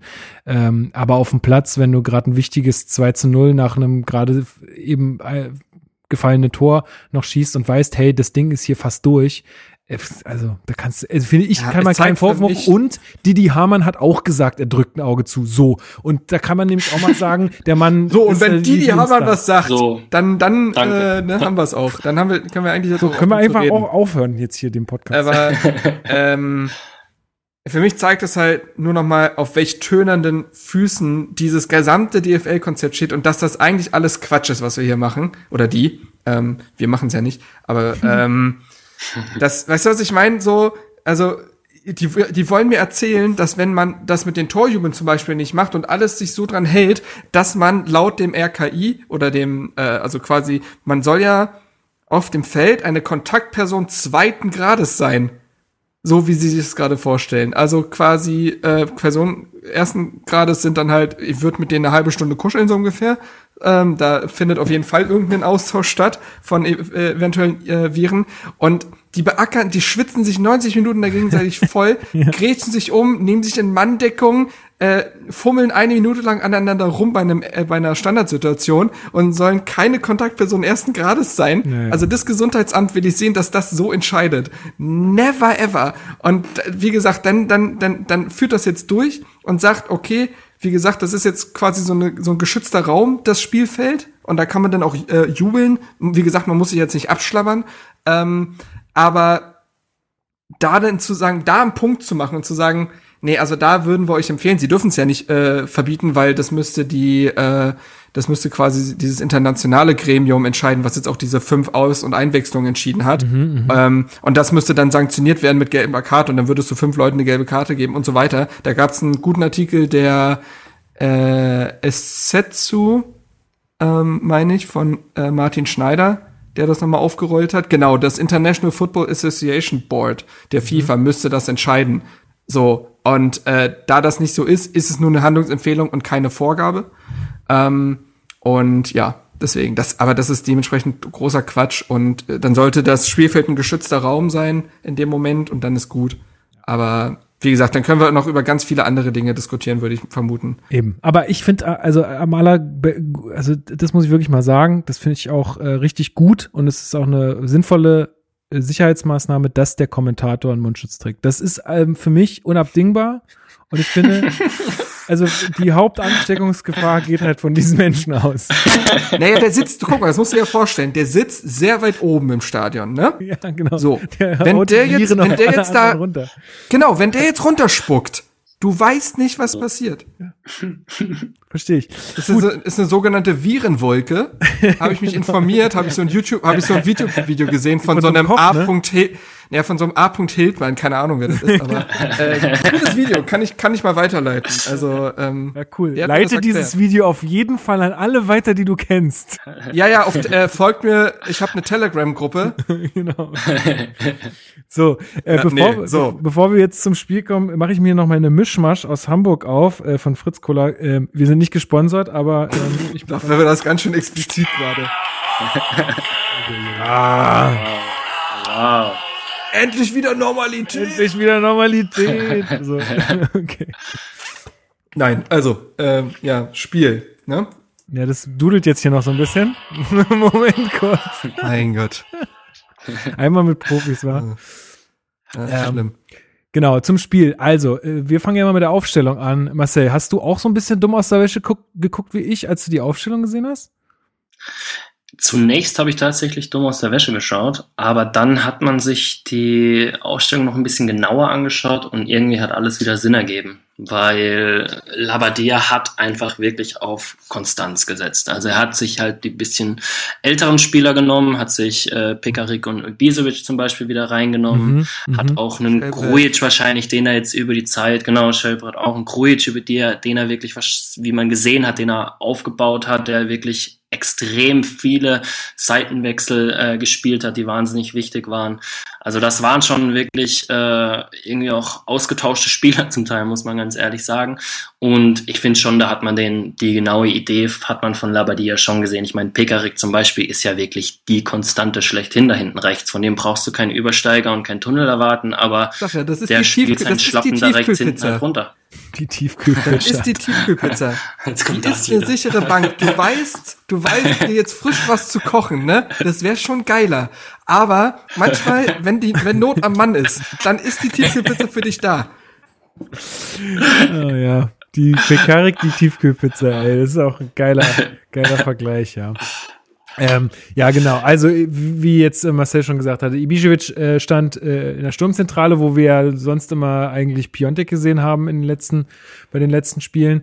Äh, was ich auch noch relativ, ähm, ja, was ich auch krass fand, war Mittelstädt und Plattenhardt da auf links wieder so in der, in der Combo. Also hätte ich jetzt auch irgendwie was anderes erwartet. War ich auch irgendwie. Passt aber überrascht. eben zu diesem Stabilitätsgedanken. Ne? Total, klar. Total. Aber hätte ich irgendwie, weiß ich nicht, habe ich einfach irgendwie anders erwartet. Äh, Kunja auf der 10, Schellbrett und Grujic auf der 6. Ähm, auch Schellbrett da, glaube ich, die absolute Bank. Ähm, ey, der wird uns so fehlen. Wir können ja gleich noch ein bisschen auf die Leistung einzelner Spieler eingehen. Aber ich glaube, dass der halt auch ähm, jetzt so ein bisschen befreit auch aufspielen kann, auch, auch wenn es natürlich irgendwie gegen den Abstieg geht und so weiter. Und alle wissen, dass es gerade eine schwierige Situation ist. Aber der kann natürlich, weil seine Zukunft irgendwie geregelt ist, wahrscheinlich auch einfach ein bisschen vielleicht mit einem freieren Kopf spielen als andere und das sieht man auch extrem. Und Boyata und Torunariga in der Innenverteidigung, Alter, ich hätte so Schiss als Stürmer einfach. Diese Hühnen Fressen einen schon auf. auf ja. jeden, ey, das ist so Äh, geil. Es ist erwähnenswert echt geil, so ist eine auf jeden Innenverteidigung Fall- zu haben.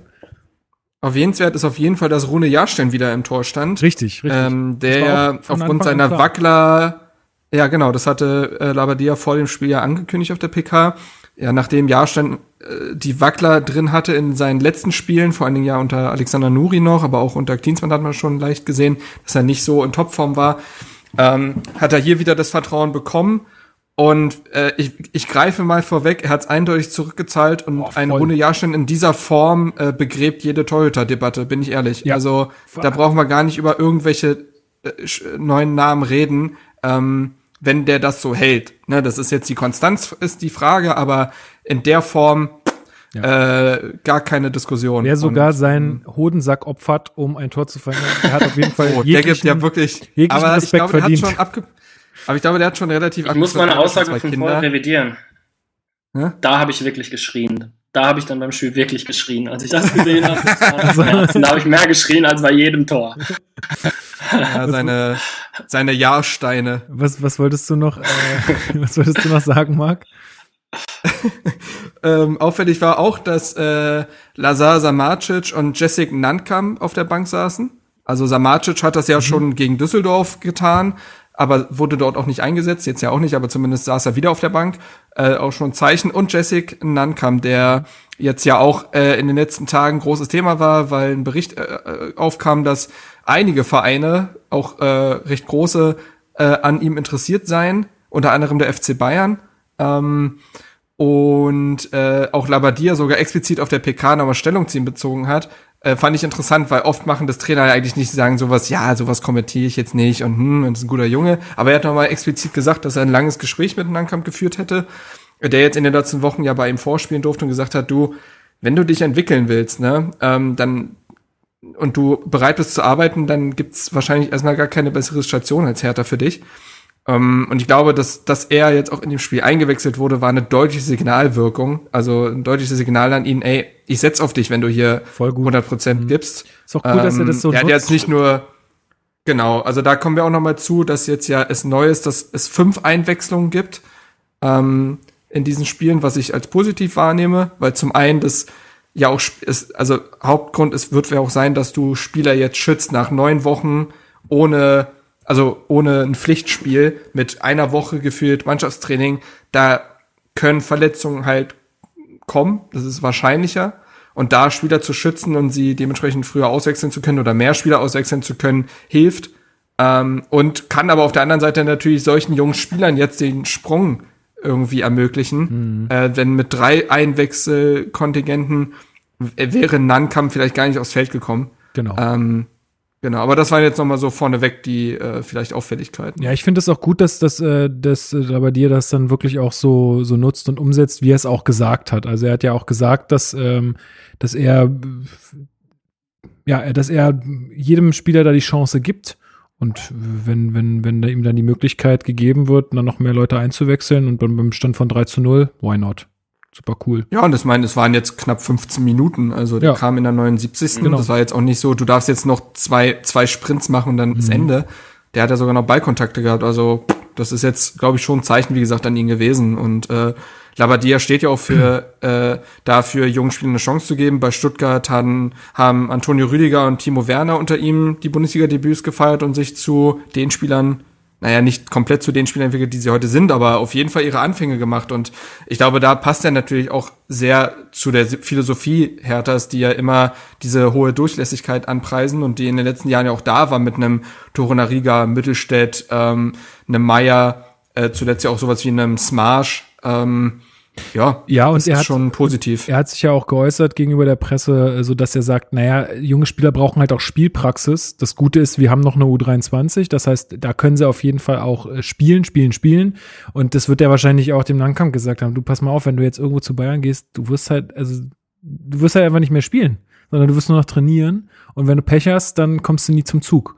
So, ähm, und deswegen ist es, glaube ich, genau der richtige Weg, ähm, den erstmal Spielpraxis zu geben und wenn er die Möglichkeit hat, sie reinzuschmeißen und ihnen das Gefühl zu geben, ey, ich werde hier ernst genommen.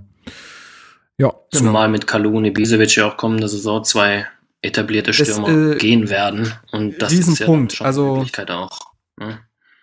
Selke auch weg. Also, naja, wird man sehen.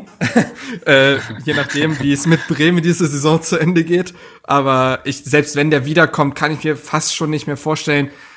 Na, also der wirkt halt, also Selke wirkt in Interviews so, als ob er mit Hertha abgeschlossen hätte. absolut. Der, Ähm, der fühlt sich in Bremen Es so wird wohl. auch nicht passieren. Hm. Ja, die Frage ist, naja, okay, aber wie gesagt, diese Kaufoption, Kaufpflicht greift ja nur, wenn Bremen in den nächsten zwei Jahren die Klasse hält. Wenn das nicht passiert, dann wird Bremen, die sowieso total klamm sind, die werden den nicht kaufen können. Punkt. Ähm, und dann ist die Frage, ob Selke sich sagt, ey, Labadia, hm, äh, das scheint gar nicht so schlecht zu laufen, ich höre mir das mal an. Aber ansonsten müsste Hertha einen Käufer für ihn finden, der auch eine entsprechende Summe sammelt. Also ist nicht so, ist nicht so äh, einfach, wie es ist. Aber jetzt sprechen wir mal davon, dass Bremen die Klasse hält, sagen wir jetzt mal. Dann sind im nächsten Jahr Selke, Ibišević und Kalu weg. Und dementsprechend machen sich auch Plätze vorne, wie äh, Marcel gesagt hat, frei. Und da könnte Nankam natürlich äh, seine Chance wittern. Ja. Gut, dann steigen wir mal ein bisschen ins Spiel ein. Ähm, erste für mich, ja, so, so erwähnenswerte Szene war eigentlich in der zehnten Minute die gelbe Karte für Pekarik. Da hatte ich noch so ein bisschen das Gefühl, dass er noch nicht so richtig im Spiel ist. Also er kommt echt zu spät. Ich finde, die gelbe Karte Ja. ist völlig vertretbar. Kam grundsätzlich zu spät halt einfach. Klassisch. Vielleicht ist es auch genau das, was Labadia auch schon gesagt hat im ersten Training, als sie wieder zusammen trainieren durften, dass man einfach das Gefühl für, für den Raum verliert. Das kann schon sein. Klar kann man auch sagen, das passiert in ganz vielen anderen Spielen auch, ist logisch. Aber es wirkte schon so, als kommt er einfach ziemlich fehlhaft zu, Ja. zu spät. Also, Ja. das hat schon wehgetan. Bisschen blöd, dass man dann gleich in der zehnten Minute da irgendwie mit Gelb vorbelastet ins Spiel geht. Äh, Gerade wenn man halt nicht so viel Spielpraxis hat, wo halt sowas, ja, wie du schon sagst, äh, ein bisschen öfter passieren kann, dass man mal zu spät kommt. Aber er hat sich ja noch gefangen in der Partie, habt ihr ja schon angesprochen, äh, dass äh, er eine absolut äh, konstante Leistung abgerufen hat.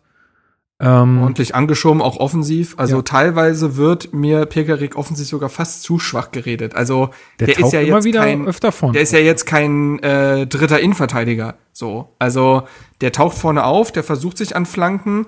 Ähm, er zwingt dann ja quasi auch das 1 zu 0, zu dem wir noch kommen werden, aber er, er zieht zumindest ab. Ähm, Ja, er ist richtig. in diesem Raum. Richtig. Und es ist nicht ein Luke Bacchio gewesen. Also von Pekarik habe ich auf der rechten Seite mehr offensive Szenen wahrgenommen als von Luke Bacchio. Und das ist dann, das, das spricht dann Das- auch, natürlich nicht für Luke Bacchio, aber äh, zeigt auch, dass Pekarik äh, teilweise vielleicht auch zu schlecht gemacht wird, was seine offensiven Fähigkeiten angeht. Natürlich kein Weiser, natürlich kein Lazaro und auch kein Wolf, aber ähm, solide, solides Handwerk da vorne und ähm, ja. ja, Aber ich fand im, im, im, im ersten Durchgang war es eine sehr ausgeglichene Partie. absolut. Also, ähm, Ich auch, ja. ich fand, ich fand Hoffenheim hatte zwar die be etwas bessere Spielanlage mit Ball. Also ich finde, wie die da im Zentrum sich teilweise durchkombiniert haben und ins letzte Drittel gekommen sind, das konnte man sich gut ansehen. Aber Herthas Verhalten im Pressing, also dieses sehr hohe und aggressive Anlaufen, das fand ich war schon diese erste Maßnahme, die man gesehen hat von Labadia, die wirkt, äh, hat auf jeden Fall Wirkung und ich fand insgesamt Herthas Spiel im ersten Durchgang etwas intensiver, also generell fand ich es etwas intensiver. Also die sind haben ja auch 60 Sprints mehr gezogen als Ja, Hoffenheim. Genau, es ist eine andere Ähm, Körpersprache, also so ein, ein andere, ja, eine andere, na, wie sagt man, na, Motivation ist vielleicht so ein bisschen falsches Wort. Ähm, Also es ist diese Intensität einfach, die Genau. jetzt da ist und äh, Hertha ist selten eine Mannschaft, die die andere Mannschaft ähm, in den läuferischen Attributen schlägt. Und man kann die Kartenstatistik da fast auch ranziehen. Natürlich war das teilweise unglücklich, wie die Spieler reingegangen sind, aber es hat schon gezeigt, was die Marschroute ist. Und Labadia steht ja auch neben den fußballerischen Dingen, die er fordert, auch für ein körperliches Spiel. Und das hat die Mannschaft auf jeden Fall angenommen. Dass das dann holprig ist nach so wenig Mannschaftstraining und ohne Pflichtspielpraxis, okay. Aber es zeigt zumindest irgendwie, äh, was da, glaube ich, die Marschroute war. Ähm, ich fand es gut, wie sie versucht haben, halt durch dieses sehr aufwendige äh, Ballgewinne zu erzielen und dann möglichst schnell in die Spitze zu kommen. Also Labadia typisch halt über die Außenbahn, wo ja auch immer wieder Kunja dann zu finden, zu finden war, der ja als dieser Zehner so ziemlich alles äh, machen durfte, also diese Freiheiten bekommen hat, ähnlich noch wie unter Nuri, was ihm ja gut tut. Und ähm, ja, ich fand im ersten Durchgang, das sah bereits ordentlich aus. Also es hat diese letzte Präzision ja, Ja. gefehlt im letzten Im Let- Drittel. ja, genau. Also Kun so der letzte Kunja Pass. war noch Hm. Kunja war noch zu fahrig, hat äh, diese eine Riesengelegenheit liegen lassen, aber auch einige Pässe irgendwie verschludert. Luke Bacchio hat einen ganz schlechten Tag erwischt, wie ich finde. Und ja, du hattest von beiden Teams im ersten Durchgang eine Riesenchance. Also bei Mhm. Hoffenheim war es Baumgartner, der am zweiten Pfosten da, den, wenn er den Ball richtig trifft, steht's 1-0 wahrscheinlich. ja, und auch in der 24. Minute schon war das gar keine schlechte Chance, wo eigentlich nur noch Torunaria reingerät. Torunariga vor Bebu, genau, Genau. stimmt. Mhm. Und Hertha hatte halt diese Chance in der 41. mit Kalu. Ja. Äh, Kalu, um Gottes Willen. Jetzt habe ich gerade Kunja und Bebu vermischt. Und man Ja, kommt Kalu, Kalu. aus dem Nichts. Ja. Aus dem Nichts. ja, ja, ja. Äh, Sala, Sala löscht das. da. So. Salah löscht, löscht Salah das löscht das bitte. So, ne, auf jeden Fall äh, hätte Kunja den schon mal machen können, aber naja. Aber ich fand besonders im ersten Durchgang bester Mann schon Ibišević. Also Krass. Ähm, Absolut. was der, was der für eine Präsenz hatte, ähm, Bälle sicher gemacht, immer in den richtigen Räumen aufgehalten, äh, im Strafraum äh, konstant Gefahr ausgestrahlt. Ähm, also der hat seinen Einsatz auch bis dahin ohne Tor schon echt gerechtfertigt. Gutes Spiel in der ersten Halbzeit schon gemacht. Ja, mega, ey. Also es war, das, das war wieder so ein Ibišević, wie ich ihn mir eigentlich wünsche, ja, dass er sich halt reinhaut und dass er auch ge gewisse Erfolgserlebnisse hat. Und das fand ich gar nicht so ähm, falsch, oder? Ich fand es absolut richtig, was du vorhin gesagt hast, dass wenn der, selbst wenn er mal ein bisschen benachteiligt wird oder wenn er sich benachteiligt fühlt, dann kein Publikum hat, was ihn noch zusätzlich auspfeift, dass er dann vielleicht ich, sich auch selbst ein bisschen mehr unter Kontrolle hält, was ich ihm ja gerne vorwerfe. Ähm, und echt, also wenn der so, so sportlich drauf ist, Heidewitzka, ey, dann, dann wird er uns auch fehlen in der nächsten Saison. Ja, was man vermissen wird vor allem ist, wie, wie Ibisevic vorne Bälle festmacht. Ja. Also das ist schon, du spielst einen langen Das Ball, der nimmt den runter. Es gibt diese eine, eine Szene, wo er auch einen Ball hat und diese typische Ibisevic-Drehung hat, sich um den Spieler rumdreht und dann direkt zum Abschluss kommt. Das ist halt schon eine Qualität von Ja. Ibisevic, die halt jegliche Statistik, die er hat, absolut bestätigt. Und da wird man schon gespannt sein, ähm, wie ein Piontek äh, zum Beispiel, der wahrscheinlich in der nächsten Saison dann, ja, oder logischerweise die die Nummer 9 werden wird, also die, die, die einzige Spitze oder mit zwei, wie auch immer, Kunja wahrscheinlich drumrum, inwiefern man das schon kompensieren kann, weil ein Ibisevic in dieser Form wird sehr schwierig zu ersetzen zu sein. Aber, aber das Potenzial sehe ich bei Ponte, Piontek schon. absolut, Also, absolut wollte ich ja, gar nicht hat ja auch in seinen. Spielen. Ja. Also Piontek hat nicht denselben Körper wie jetzt Ibišević, also der ist, glaube ich, auch ein bisschen kleiner. Ähm, aber ich finde, äh, der hat in seinen ersten Spielen, und das war ja noch sehr undankbar, so Klinsmann-Nuri-Fußball, bewiesen, dass er da vorne Betrieb machen kann, Bälle festmachen kann. Ähm, also ja, ich sehe Piontek auf jeden Fall in der Lage, das zu spielen, vielleicht etwas anders. Er ist auch natürlich auch noch mal etwas dynamischer als Ibišević, der Genau, ja. beim Sprinten, naja, das siehst du halt dem, dem Alter, das Alter siehst du dem auf jeden Fall schon an, aber ähm, ja, also ich, ich lehne mich mal aus dem Fenster und sage, das allerletzte Wort, was Ibišević Zukunft angeht, ist noch nicht gesprochen. echt? Okay. Ähm, ich könnte es mir vorstellen. ja, ich könnte es mir sag tatsächlich niemals nie, vorstellen. also wirklich, gerade bei dem. So eine Pizarro-Rolle halt im Kader. Ich glaube, auch Labad, ich glaube, eingewechselt. Labadia mischt da die Karten noch mal ordentlich neu. Ja, wer und, weiß. Ähm, Also ich glaube ja, Ja, der. Podcast-Fluch wird wieder einsetzen. Morgen wird bekannt, Ibišević steckt Maximilian Mittelständ mit Corona an und äh, äh, er schafft ein neues Epizentrum der Pandemie in Sinsheim und wird suspendiert und keine Ahnung. Und, naja, dann ist die ganze Geschichte Ja, vorbei. genau. Who knows? Hertha so, unter so einer Glocke wie äh, in dem Simpsons-Film, so. Genau. Eine Kuppel. ähm, Ähm, Ja, genau, wo waren aber wir stehen geblieben? Wir waren deswegen- eigentlich schon bei der Halbzeit. Ich wollte noch mal ganz kurz, bevor wir jetzt dann äh, weitermachen, äh, noch mal ein bisschen auf die auf die Voraussetzungen so bei dem Spiel auch äh, von Hoffenheimer Seite eingehen, weil die waren ja nun wirklich personell nicht wahnsinnig gut aufgestellt. Da haben einige Leute in der ähm, Spitze quasi der gefehlt. gesamte Mittelsturm. Genau. Ähm, ähm, und also ich habe mir auch mal ein bisschen die Statistik von denen angeguckt. Die haben natürlich auch die letzten sechs Spiele nicht gewonnen. Ne? Also pff, die sind jetzt auch nicht wahnsinnig gut drauf. Muss man halt auch dazu Ja, sagen. wobei ich da halt irgendwie sagen würde, also ja, das spielt eine Rolle, aber ich weiß nicht, wie groß sie ist, weil das sich jetzt wirklich wie so eine Sommerpause angefühlt hat und jetzt ja eigentlich wieder alles auf Null war. Klar, die Verletzungen spielen auf jeden Fall eine Rolle, also wenn dir so ein Kramaric fehlt, das tut einfach weh. Das würde jeder Mannschaft wehtun.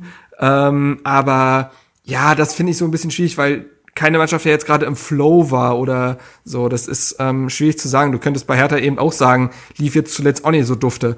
Also ähm, Nee, klar. ist schwer. Ich wollte ist natürlich noch mal schwer. zur Einordnung also, auch noch Aber mal ja, sagen. natürlich. Ähm, Da muss man einfach nur im Hinterkopf halt weil mit- ich finde, ich finde, Hoffenheim war für mich sonst immer so eine Mannschaft, da hätte ich jetzt nicht erwartet, dass die sechs Spiele lang nicht gewonnen haben. So, weißt du? Das ist so ein bisschen das, Ja, ähm, was ich ähm, sagen wollte.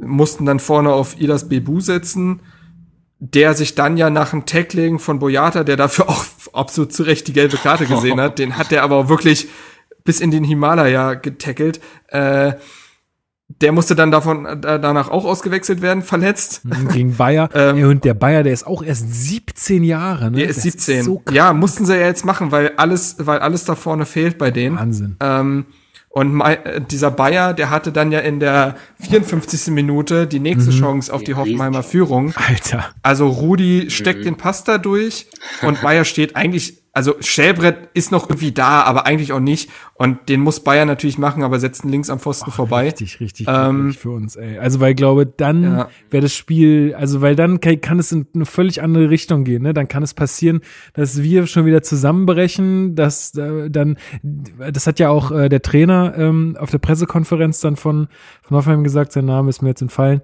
ähm, Schreuder.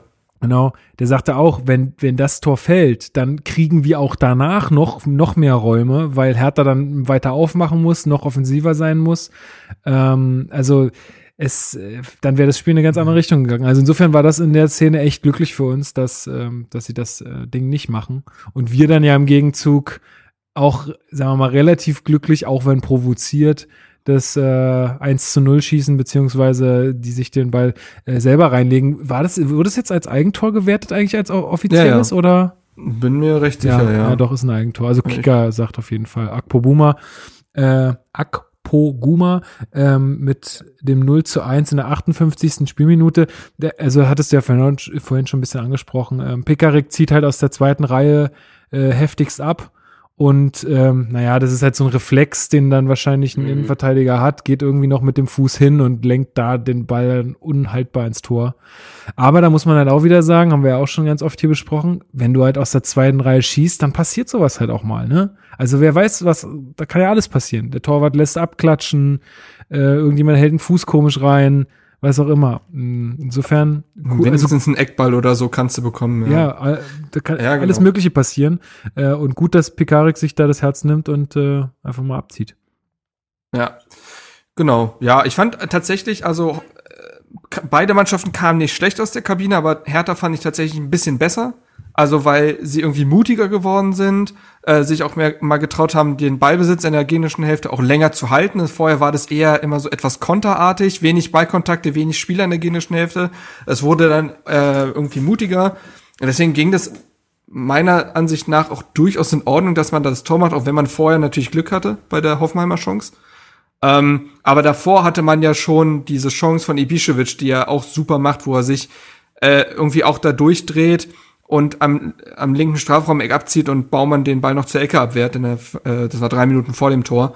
Ähm, das äh, fand ich tatsächlich, äh, das hat gezeigt, dass Hertha jetzt irgendwie mutiger wurde. Und ähm, ja, das Und dann für Hoffenheim kam das Gegentor wahrscheinlich recht überraschend, auch wie es halt fiel. Und du Hertha nutzt denn diese Schockstarre halt eiskalt aus äh, mit dem 2 zu 0 dann, was zwei Minuten später fällt und viel zu einfach fällt. Also als Hoffenheim-Fan wäre ich da schon bedient. Welche Hoffenheim-Fans meinst du denn? Aha. ähm, weil diese Körpertäuschung von Mittelstädt sowas von von der Stange war und Ja. er sich damit Platz verschafft. Aber war schon Flanke geil. Ist, war schon ein bisschen geil. Wie als ob du bei FIFA auf War so einen gut, aber er Knopf steht noch drückst. weit weg. Äh, wie als ob du bei FIFA auf so einen Knopf drückst und das halt so richtig automatisch passiert. So, okay, da drückt jetzt jemand irgendwie die Taste und der lässt ihn durch. so die Flanke, also die Flanke ist natürlich boah, mustergültig. Um, und Ibišević äh, entwischt dann halt Akpoguma, der jetzt nicht so den besten Tag erwischt hat. Wir reden noch beim dritten Tor über ihn. Ähm, und ja, dann machst du halt das 2-0 und Gefühl, also es war noch nicht der Deckel drauf, weil Hoffenheim ja immer noch Chancen hatte, aber das 2 0 war schon wahnsinnig wichtig, auch fürs Selbstvertrauen.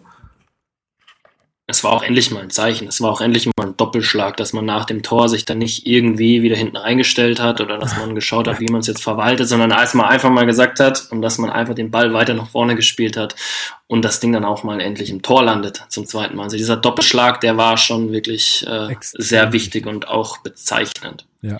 Und was, was dann halt auch noch passiert ist, ist, also ich hatte so ein bisschen das, auch das Gefühl, ab der 60. Minute hat man schon gemerkt, dass die Spieler, und das hat sich auch so ein bisschen an, an, an Krämpfen gezeigt, ähm, dass die Spieler dann schon so ein bisschen durch waren. Also da wurde dann auch angefangen zu wechseln. Ähm, in der 66. Minute hat dann Hoffenheim zweimal gewechselt. Einmal Rudi, der musste verletzt runter. Und äh, Zuba musste, äh, ging auch. Also da fing es dann anscheinend schon auch an, dass die, dass die Spieler so ein bisschen, äh, ja, also man hat so gemerkt, die sind noch nicht ganz auf 100 Prozent. Äh, Das geht ja auch nicht, weil die, also ich glaube, die werden alle noch die Ausdauer an sich haben, weil die mussten ja auch die ganze Zeit auf dem Rad sitzen in ihrer Quarantäne und so, aber diese Sprints anzuziehen Ja. und diese schnellen Richtungswechsel ist eine ganz andere körperliche Belastung. Absolut. Ja. Das Na kennt klar. man ja vom Intervalllaufen. Leu Leute können drei Stunden lang joggen, aber Intervalllaufen ist nochmal ein ganz anderer Schnack. Richtig. Kennst du vor allen Dingen, ne, Marc? Der eine ganzen Intervallläufe jeden Tag. immer- Ach, halt's Maul. Äh, sag ich, der total Schmerzen in den Beinen hat. Naja, wir podcasten halt drüber. Wir podcasten. Ähm, genau. Äh, Ich bin, ich, ich habe angefangen zu joggen in der Corona-Pause. Ich will gar nichts ich hören. dachte, du warst einmal joggen und das war's dabei. Äh, das, äh, dabei nee, ein paar Mal jetzt schon, Ah, schon. aber Gut. also die Konstanz ist immer noch nicht da, aber ein paar Mal schon noch. Okay. Du bist eher so der Baum Kühlschrank Johann wohin? unter den Joggern. Ja, ich löse halt viel über Technik. Ich muss nicht viel laufen. Ich bin so der Pirlo. Ich, schick, ich schicke eher. Okay. Geil. Naja, also in einer 71. Minute macht dann Hoffenheim aber fast noch den Anschluss. Äh, Mhm. Aber ja, auch Die hatten sogar drei Chancen in der Zeit, ne? Ja, Also also, die, die ist mir jetzt besonders im, im Kopf geblieben oder die habe ich mir auf jeden Fall notiert, weil die äh, relativ, ähm, also da, das war am, am, genau am knappsten. Können wir mal bitte über Grillitsch reden, der einfach wie Magnum aussah? Ja, stimmt, ey, die Also, der ein, Weltkla ein Weltklasse Schnorres richtig geil. und die nach hinten gegelten Haare. Alter. Also, da gibt's auf jeden Fall Pluspunkte in der B-Note. 70er-Style auf jeden Fall, das stimmt. Ja, ziemlich Hat mir cool. gut gefallen. Ja, und dann in der 74. Marcel, ähm, kann man schon von einem Solo sprechen von Kunja, oder? Definitiv. Also das sind schon die Momente, wo man sehr froh sein kann, Kunja jetzt in seinem Team zu haben. Ähm, hat ja auch öfter mal gelesen, dass die Leipziger da ein bisschen gelacht haben, dass wir so viel Geld für ihn ausgeben. Aber wenn man sich mal anschaut, vor allem wie jung er ist und wie er mit dem Ball umgeht und wie flexibel der da die Offensive gestaltet, das ist schon brutal gut. Also das ist schon genau ein Punkt ähm, oder der Spieler, der den Unterschied machen kann und der endlich auch mal so ein bisschen die ja, die Problematik zwischen Mittelfeldsturm löst, weil da war ja ganz lange äh, zur Zeit Klinsmann vor allem einfach immer wieder ein riesiges Loch, weil man das Problem hatte, okay, man hat jetzt da Piontek vorne drin oder einen anderen Stürmer vorne drin, aber wenn er halt keine Bälle kriegt, wenn er nichts kriegt, dann, ja, dann bringt es auch nicht Oder viel. zumindest irgendwer die Spieler auf sich zieht. Also Kunja ist Genau. gar nicht so der Vorlagengeber, aber der, der, der bindet ja Spieler. Richtig. Und ich meine, am Tor hat man dann auch gesehen, dass er einfach nur manchmal einen Ball braucht aus, keine Ahnung, wo er losgelegt hat mit seinem Solo. Aber viel mehr braucht ein Kunja auch nicht. Das war ja schon gegen, bei seiner Gala-Leistung gegen Paderborn war das ja schon zum Teil so, dass er einen Ball an der Mittellinie gekriegt hat und äh, hat dadurch Offensivaktionen eingeleitet und die zum Teil auch wirklich nur durch ihn gestaltet waren. Also das ist schon eine brutale Qualität, die man damit äh, Kunja ins Team geholt hat. Das kann man schon sagen. Seine Stadt seine Statistiken sind doch krass. Also sagen wir mal, der hat das Tor gegen Paderborn gemacht. Ich halte es nach wie vor für lächerlich, dass ihm ja. das Tor da nicht gegeben wurde. Mhm. Äh, dann hat er gegen Paderborn ein Tor und eine Vorlage gemacht. Gegen Köln sind alle untergegangen, ne? Äh, bei dem 0 zu 5. Aber der hat dann gegen Düsseldorf getroffen, gegen Bremen getroffen und jetzt gegen Hoffenheim getroffen. Ja, krass. Das ist schon krass. Also, der hat jetzt, ja. was? War mir gar nicht so äh, bewusst, fünf, ja. also fünf Scorerpunkte in fünf Spielen. So, und wieder diese Scorerpunkte erzielt hat, Wahnsinn. Ähm, und wie du sagst, Marcel, der ist 20 Jahre alt. Also der wird jetzt in 10 Tagen 21, der wird in 10 Tagen wird der 21 Jahre alt. Das ist also 10 Jahre. Und das Ding ist, also ich, wovor ich halt Angst hatte, war bei ihm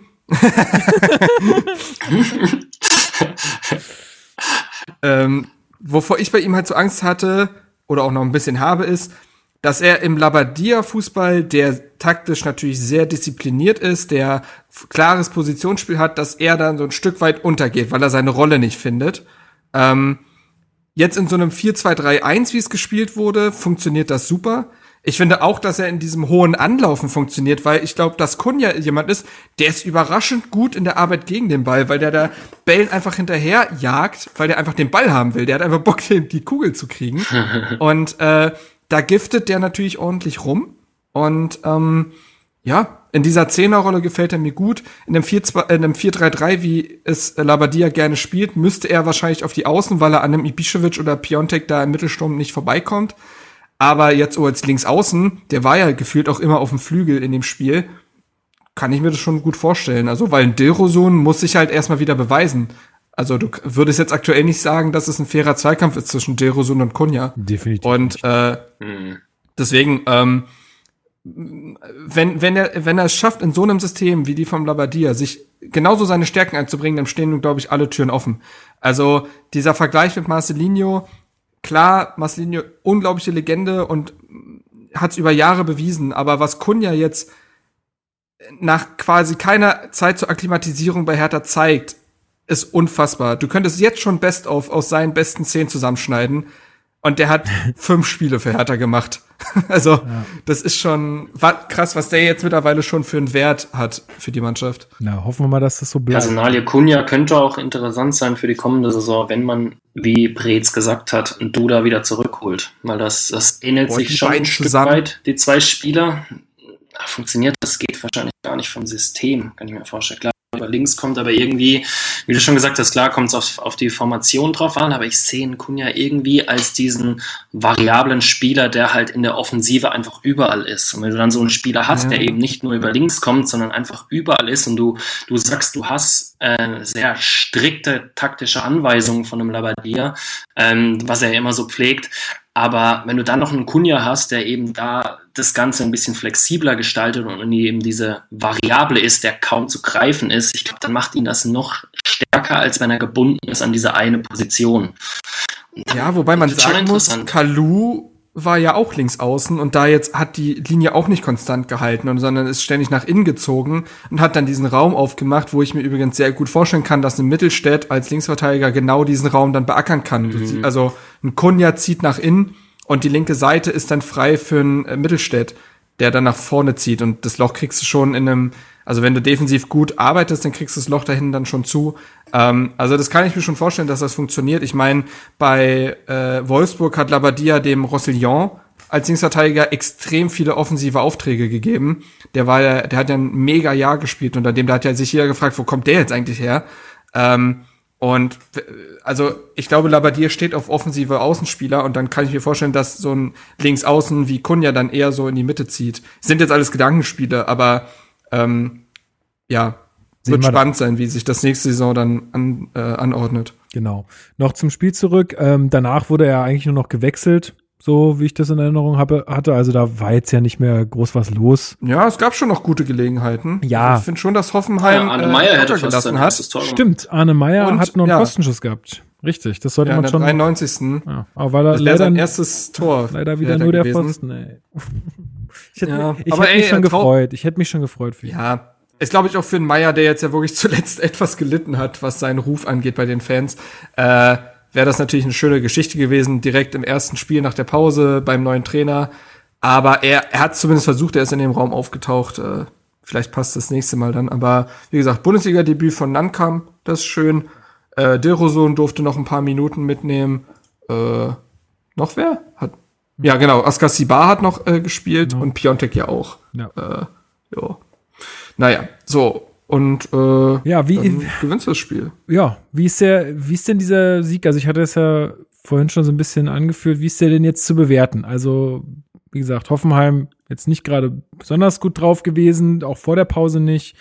Jetzt war diese lange Pause, keiner wusste so richtig, wo er steht. Ähm, viele Leute in der Offensive haben bei Hoffenheim gefehlt. Ähm, also wie, wie kommt der Sieg jetzt vielleicht auch im Hinblick aufs Derby so ein bisschen bei euch an, Marcel? Wie ist, wie ist so dein Gefühl? Äh, Ist das jetzt, ist das jetzt schon so, wow, äh, jetzt geht's aufwärts oder ist das noch so ein bisschen mit Vorsicht zu genießen?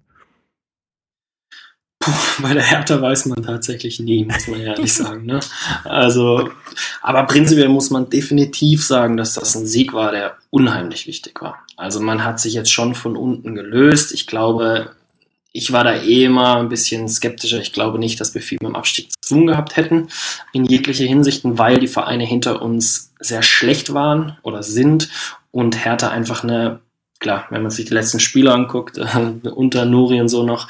Aber seit Labadia bin ich mir da eigentlich sicher, dadurch, dass die Mannschaft eine brutale Qualität hat, muss man ja wirklich sagen, was die technisch, äh, wir haben gerade über Gunja gesprochen und so weiter, was da in diesem Kader vorhanden ist, ist schon extrem gut. Das muss man wirklich sehen. Ähm, und ich glaube sogar, also mein Gefühl ist, dass man tatsächlich das Derby, wie ich vorher schon angeführt habe, äh, gegen Union gewinnen wird, einfach weil man kennt die Härte, wenn man zu Hause spielt, vor vollem Stadion, der Druck ist da, du musst Union schlagen diesmal. Dann wäre das mit den Fans und so weiter wieder interessant geworden. Ich glaube tatsächlich, dass, ich, dass sich das ja ein bisschen zu einem Vorteil für Hertha herauskristallisiert.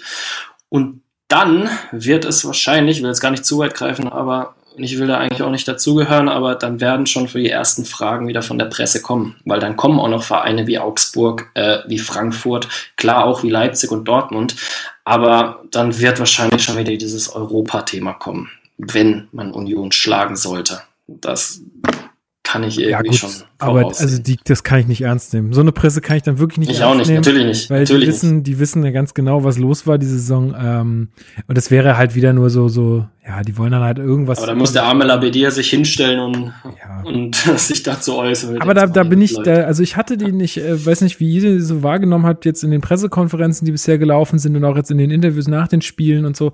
Ich, ich finde den extrem, ich finde ihn extrem gut bisher. Also was er äußert, wie er, wie er so auftritt, äh, das ist, das ist alles, äh, gehe ich, halt geh ich überall mit. Ja, gehe ich überall mit. ja, ist ist, halt- am Anfang ist halt auch immer noch einfach, ne? Aber ähm, Er sagt halt, er, er, es hat ja auch, das war ja ein wichtiger Satz und quasi auch die Antithese zu Jürgen Klinsmann. Ich will erstmal arbeiten, ich halte nichts davon, jetzt hier große Reden zu spucken und dann, ne? Also erstmal muss man hart arbeiten und äh, das äh, tut natürlich jetzt gerade gut, weil es irgendwie so eine Form von Realismus ist, von gesundem Realismus und äh, besonders jetzt in so einer Phase, wo niemand weiß, woran man ist und so, hütet er sich davor, glaube ich, jetzt halt die großen Parolen rauszuhauen und zu sagen, so und so wird's sein und so und so ist es. Aktuell aufgrund des Coronavirus und seinen Auswirkungen äh, haben wir alle, egal in welchem Lebensbereich, ganz viele Fragen und ich glaube, wenn da so ein ganz ruhiger Kopf sitzt, der äh, Bundesliga-Erfahrung wie kaum jemand anders, glaube ich, aktuell hat, äh, verbuchen kann und da ganz ruhig sitzt und äh, der hat auch so eine ganz ruhige Stimme, der, der, die wenig Ausschläge hat, habe ich das Gefühl. Ähm, dann äh, tut das natürlich gut und auch der Mannschaft tut das gut. Ich glaube, die kriegt fußballerischen klaren Plan, die kriegt verbal sehr klare Anweisungen und das hilft in so einer Phase natürlich sehr.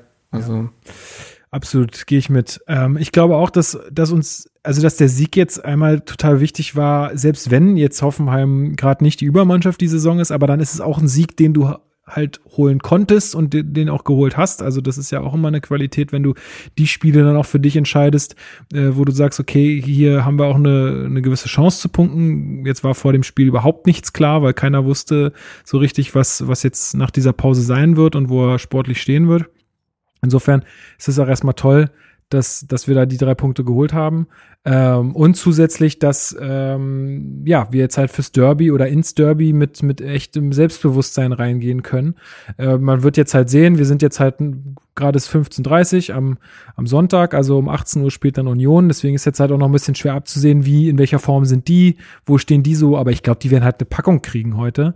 Ähm, ja. Gehe ich mal von aus. Ja. Und deswegen, ähm, also da, ja, ich sehe da auch relativ zuversichtlich äh, auf das Spiel, bin auch völlig Marcells Meinung, dass ich sage, dass uns das eher in die Karten spielt, dass keine Zuschauer mit dabei sind. Also ich möchte jetzt da unsere Fans überhaupt nicht irgendwie mit angreifen oder so, aber es ist natürlich schon so, dass, dass, ähm, dass man einfach weiß, dass das Hertha da einfach wahrscheinlich immer mehr Druck verspüren wird als Union ähm, was die Fans angeht, dass, dass das irgendwie Union mehr pusht als, als Hertha, weil Hertha ja irgendwie so ein bisschen naja, wie will man sagen, halt irgendwie so ein bisschen der Favorit anhand einfach des Spielermaterials äh, schon ist.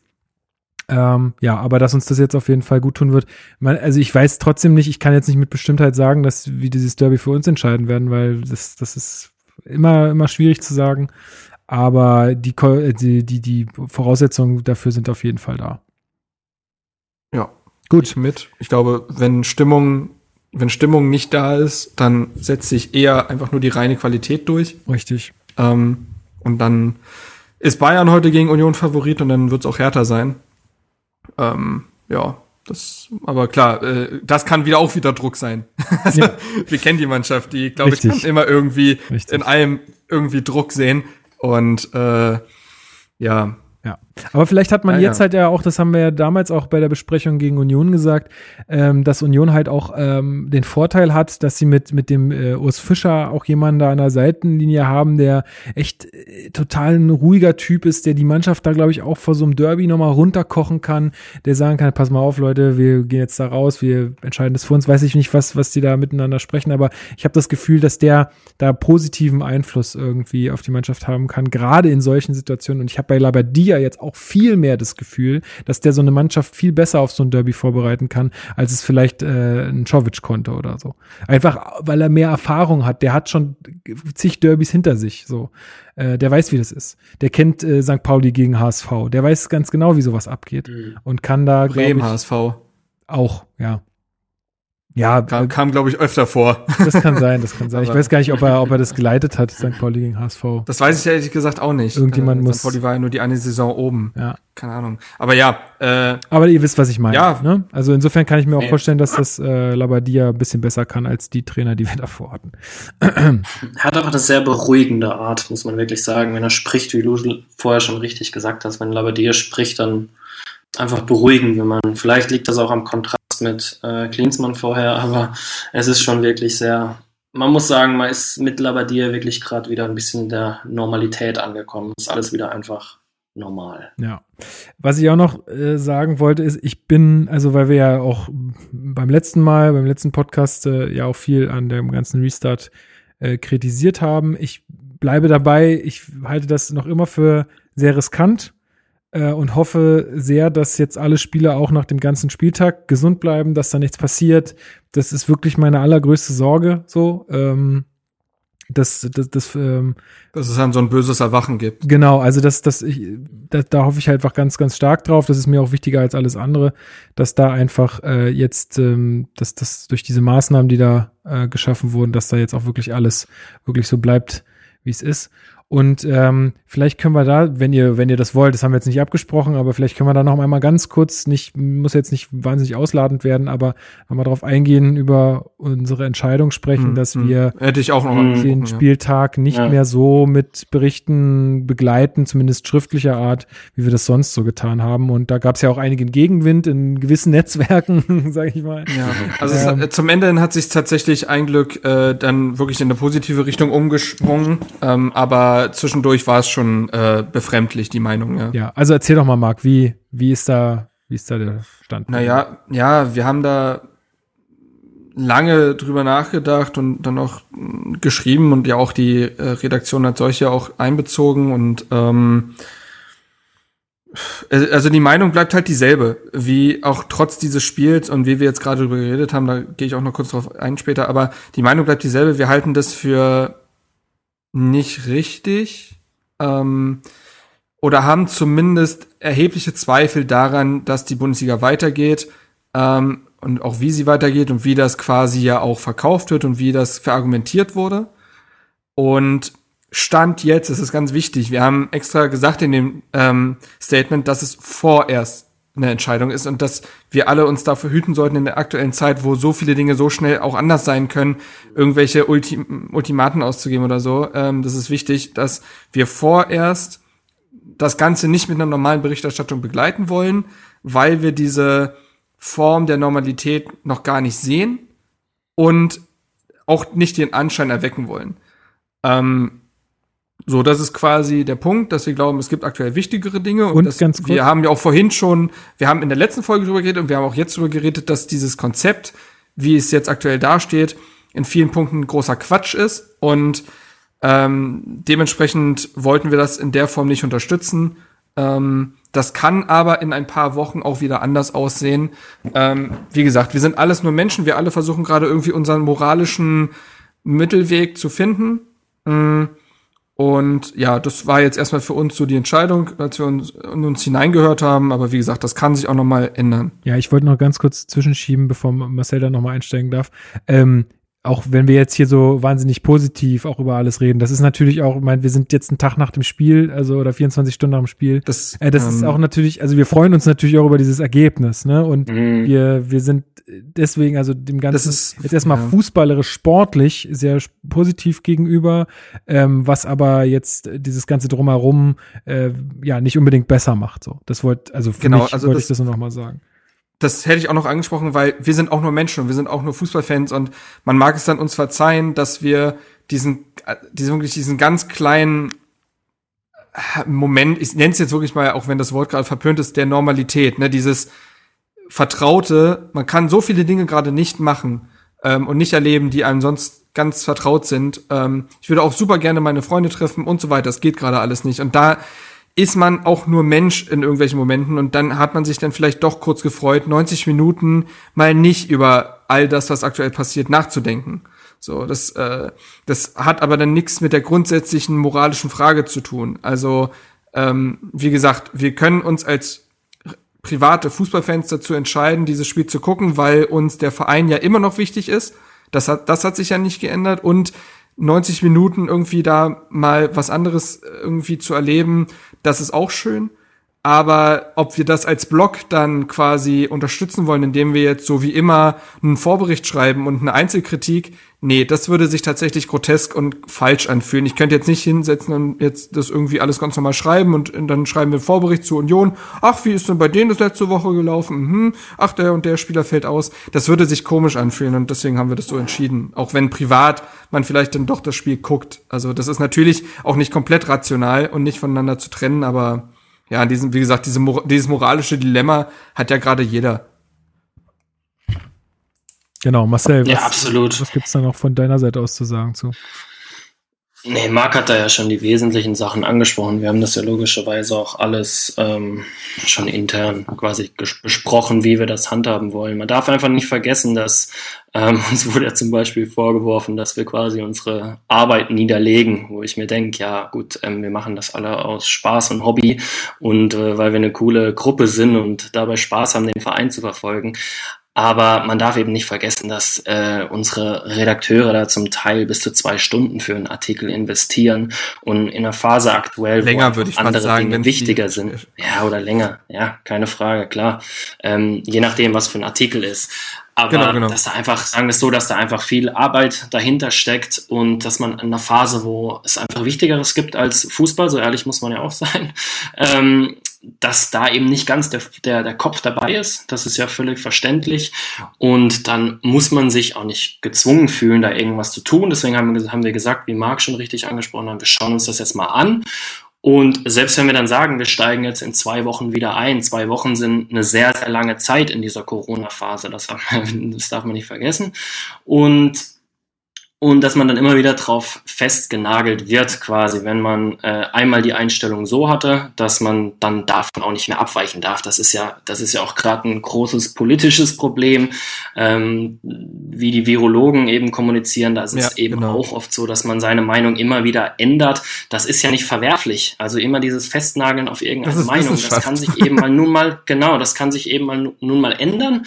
Und das ist quasi bei uns in die Richtung auch so. Wir wollen das einfach jetzt erstmal abwarten abwarten, wir wollen schauen, wie sich das entwickelt. Und wenn wir dann in zwei Wochen sagen, okay, ähm, wir sind schon so langsam wieder beim Kopf, mit dem Kopf voll bei der, bei der Sache, beim Fußball, bei der Hertha, dann, dann haben wir auch wieder Lust. Aber aktuell sollte man da quasi so frei sein. Und was auch noch wichtig dazu zu sagen ist, für die, die sagen, wir wollen uns nur irgendwelche Reichweite und Aufmerksamkeit ergattern dadurch. Nein, wir machen keinerlei Überschuss mit Hertha, äh, mit Hertha Base. Ähm, wenn wir Überschuss machen, dann werden wir dieses Jahr, wie wir auch schon gesagt haben, dann werden wir ihn spenden, weil äh, Hertha Base ist keine Sache, bei der wir wirtschaftlichen Erfolg haben wollen, sondern wie ich schon angesprochen habe, es ist einfach so, dass wir eine coole Truppe zusammen haben und da einfach ein bisschen über Hertha berichten, jetzt schon genau, seit mehreren gibt, Jahren. Es gibt ja auch Leute, die einfach äh, auch gerne die Artikel lesen und sich dann vielleicht fragen, hey, sag mal, warum passiert denn da jetzt gerade nichts? Und ich finde, es ist einfach auch nochmal eine Gelegenheit gewesen zu sagen, wie man dazu steht und äh, dann nochmal so zumindest mal ein kleines Zeichen zu setzen, weil ich finde, wir können da schon einfach auch mit unserer Reichweite einfach mal sagen, wie wir das, wie wir das sehen und äh, somit halt auch einfach den, den, die Leute abholen, warum dann da vielleicht auch jetzt nicht so viel passiert wie sonst. Genau. Nur wie gesagt, das Absolut. ist eben nicht unsere Arbeit. Ich fand den, der Vergleich ist halt so fehl am Platz, so, ich gehe doch auch weiter arbeiten, ja, weil du damit Geld verdienst. Ja, wer sich, also, also wer sich, wer, wer sich, äh, wer sich undifferenziert unterhalten möchte, der, der kann gerne mal zu Facebook in die Kommentare gehen. Das ist ja das ist allseits bekannt, und, dass das ja. Äh, etwas schwierig ist. Ach so, auch so, also uns wurde ganz auch so, so eine Selbstüberhöhung vorgeworfen wo ich so denke, also, was? Wir haben doch einfach nur unsere Meinung gesagt. Wir haben doch jetzt nicht gesagt, und so hat es jetzt jeder zu halten, weil Hertha Base will das so. Und äh, dann auch, also von wegen, haha, dann lese ich halt woanders und denke, ja, okay. so, äh, Mach das. das relativ, relativ wenig, bin ich ehrlich. Also, okay. Naja, ich glaube, das, ich, also ich, ich bin der Meinung, das sind, das sind dann auch äh, wirklich zum Teil Leute, die das, das, da, da muss irgendwas raus. So, das hat andere Gründe. Das, das ist irgendwie, ja. das ist so ein, ja, ich glaube, da muss einfach schon bitter. Also es war trotzdem, also in den ersten Momenten war das schon bitter irgendwie, weil man da echt viel Zeit investiert. Ja. Über Jahre. Ja. Und dann so eine Undankbarkeit und solch eine Dreistheit, sich Dinge herauszunehmen, äh, einem entgegengeschallert wird, das, es war schon teilweise sehr befriedigend. Ich finde auch, das, das kannst du, vor allem du oder ihr beide könnt es euch äußern, weil ihr irgendwie echt äh, die meiste Arbeit mit, äh, mit Hertha Base so habt. Aber ähm, also darüber denken die Leute natürlich nicht nach, die sowas schreiben. Ne? Das, die, die sehen, die sehen dich ja nicht, das der, ist halt krass. der da so die viel Arbeit und Leidenschaft so reinsteckt, sondern die ballern da halt irgendwas in eine Kommentarspalte bei Facebook. Und das ist denen nicht bewusst. Das hat aber auch schon noch nie gesagt. hat irgendjemand ja. von den Leserinnen und Lesern einen Cent für unseren Content bezahlt. Ja. Wenn wir irgendwie eine Bezahlschranke hätten oder so, könnte man ja noch mal drüber reden, so von wegen, na ja, ich zahle jeden Monat irgendwie meinen Patreon-Beitrag und jetzt kommt die Hälfte des Contents nicht mehr oder so, okay, dann können wir noch mal drüber reden. So, äh, auch da würde der Ton natürlich äh, wichtig sein, aber da noch nie irgendjemand einen Cent für unsere Arbeit bezahlt hat, ist es schon krass, was die Leute sich teilweise herausnehmen, wie sie über unseren Content zu entscheiden haben. Also, das ist schon Wahnsinn. Ja. Nein, die Kritik wurde tatsächlich hinten raus, wie du schon gesagt hast, etwas besser. Und sie war auch ja, abhängig ja. von der jeweiligen äh, Social Media Plattform tatsächlich. Ja, gab also es war auf der einen schlimmer als auf der anderen. Es gab auch, man muss auch wirklich sagen, ist richtig, man darf nicht nur das Negative sehen, sondern man muss auch sagen, es haben sehr viel einfach positiv äh, auch ähm, sich dazu Absolut, geäußert, dass sie gesagt haben, sie finden es gut, man, man soll die Meinung von anderen auch einfach mal akzeptieren. Das verstehe ich auch nicht so ganz, solange diese Meinung einfach kein rechtes, dummes, bescheuertes Gedankengut Blut hat, uns einfach nur eine Meinung ist, weil wir aktuell uns nicht äh, so fühlen, sage ich mal, dass wir was schreiben wollen, ähm, dass man es einfach mal akzeptiert. Und das haben auch viele einfach so äh, bestätigt und das ist das natürlich dann auch hilfreich. Ja, Genau, Das ist ja ein großes Problem unserer Zeit, ne, dass andere Meinungen nicht mehr akzeptiert werden, weil so eine Diskussionskultur total verloren gegangen ist durch Social Media. Alle befinden sich in ihren Bubbles und dann kriegen sie mit, dass jemand außerhalb der Bubble nicht die gleiche Meinung hat und die können das kognitiv gar nicht mehr verarbeiten, sondern werden einfach sofort sauer. So, wo sie denken, Moment mal, ich hab ja gar nichts getan. So. Das ist, ja, aber es ist tatsächlich ein riesiges Problem. Die Debattenkultur geht verloren, so durch Internet und Social Media und das merkst du in solchen Momenten total. Ja, Also, komplett. Ja, das entweder, also äh, es gab die wenigsten, ganz kurz einen Satz noch dazu, das war nämlich auch so, es gab Leute, die uns total zugestimmt haben und das ist auch total schön und ich glaube auch, dass das die Mehrheit war, das dürfen wir nicht unterschlagen. Ah, Und auf der anderen Seite war dann aber auch wirklich das Gegenteil, so von wegen so, also, ne, dass man uns für bescheuert erklärt hat, so ungefähr. Und es gab, die wenigsten Kommentare waren so, es gab ganz vereinzelt welche, die geschrieben haben, ey, ich sehe das anders, aber ich respektiere eure Meinung, wo man sich dachte, hey, es geht doch, na Mensch, weil man das gar nicht mehr gewöhnt ist. Tatsache. Ja, gut, äh, mehr dazu dann in anderen Folgen. Wir werden wahrscheinlich immer noch wieder Gelegenheit haben, über sowas zu sprechen. Ansonsten, glaube ich, sind wir für diese Folge äh, zumindest auf meinem Notizzettel durch. Äh, außer ihr habt jetzt noch irgendwas, was ähm, noch besprochen werden sollte. Ähm, nee, eigentlich nicht. Also war ja jetzt auch nur ein Spiel. Genau. Ich denke mal, wir gucken uns jetzt das nächste Mal, dann hören wir uns das nächste Mal erst in zwei Spielen wieder. Ja. Nach Union und Leipzig. Ah, cool. Ja, wir, wir können ja mal, wir können ja mal überlegen, Aber- weil natürlich jetzt äh, mit mit mit mit dem Derby dann schon äh, ein sehr besonderes Spiel auf Ja, okay. steht. Ja. Können wir ja mal gucken, ob wir dann jetzt äh, gerade da noch mal sozusagen äh, noch mal eine Folge nachschieben. Das das müssen wir uns äh, einfach offen halten, je nachdem, wie es bei uns auch zeitlich das aussieht. Ne? Genau. Ja, absolut, absolut. Jo. Alles Ja, klar. hm, Super. Dann wünsche ich allen Hörerinnen und Hörern eine äh, wunderbare kurze, hoffentlich kurze Woche, da ja äh, Himmelfahrt ist am Donnerstag und dann äh, Freitag Stimmt, hoffentlich viele Brückentag haben. Ich habe äh, Mensch, endlich, endlich Homeoffice. Also endlich, endlich mal einfach nicht zur Arbeit gehen am Donnerstag. Da freue ich mich drauf. Einfach mal, einfach mal so richtig verrückt zu Hause Einfach mal bleiben. zu Hause bleiben. nee, ich habe ich hab tatsächlich gestern Abend festgestellt, dass ich am Freitag Urlaub habe, weil ich, mir war das gar nicht mehr so bewusst. Ich sagte noch zu meinem Vater so, ja, nee, ich muss Freitag arbeiten und so. Und dann gestern Abend fiel mir auf, ey, geil, ich habe ja Urlaub. Wie geil ist das denn? Weil es ist ja irgendwie auch so egal, weil man ja eh nicht so wahnsinnig viel machen kann. Ja, ja. Man fährt ja nicht weg oder so. Eigentlich war auch geplant, dass ich wegfahre und so über das Wochenende, aber nix ist. Naja, aber äh, ich danke euch beiden auf jeden Fall schön, dass du dabei warst, Marcel. Das war wirklich sehr angenehm und ähm, cool. Gerne wieder. Ja, ich habe mich sehr gefreut. Und ähm, ja, vielen Dank für eure Zeit heute am Sonntag ähm, und äh, allen Hörerinnen und Hörern, wie gesagt, äh, auch danke für euer Ohr.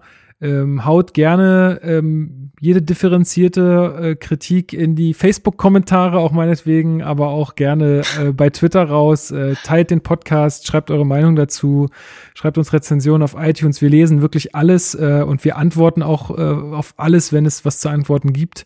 Ähm, also wir freuen uns da wirklich mal extrem über alles, was uns erreicht. Insofern gerne da weitermachen. Und ja, wie gesagt, also ich hätte Bock auf eine Folge nach dem Derby, glaube ich. Ähm, Mal gucken, ob wir es überhaupt gucken können.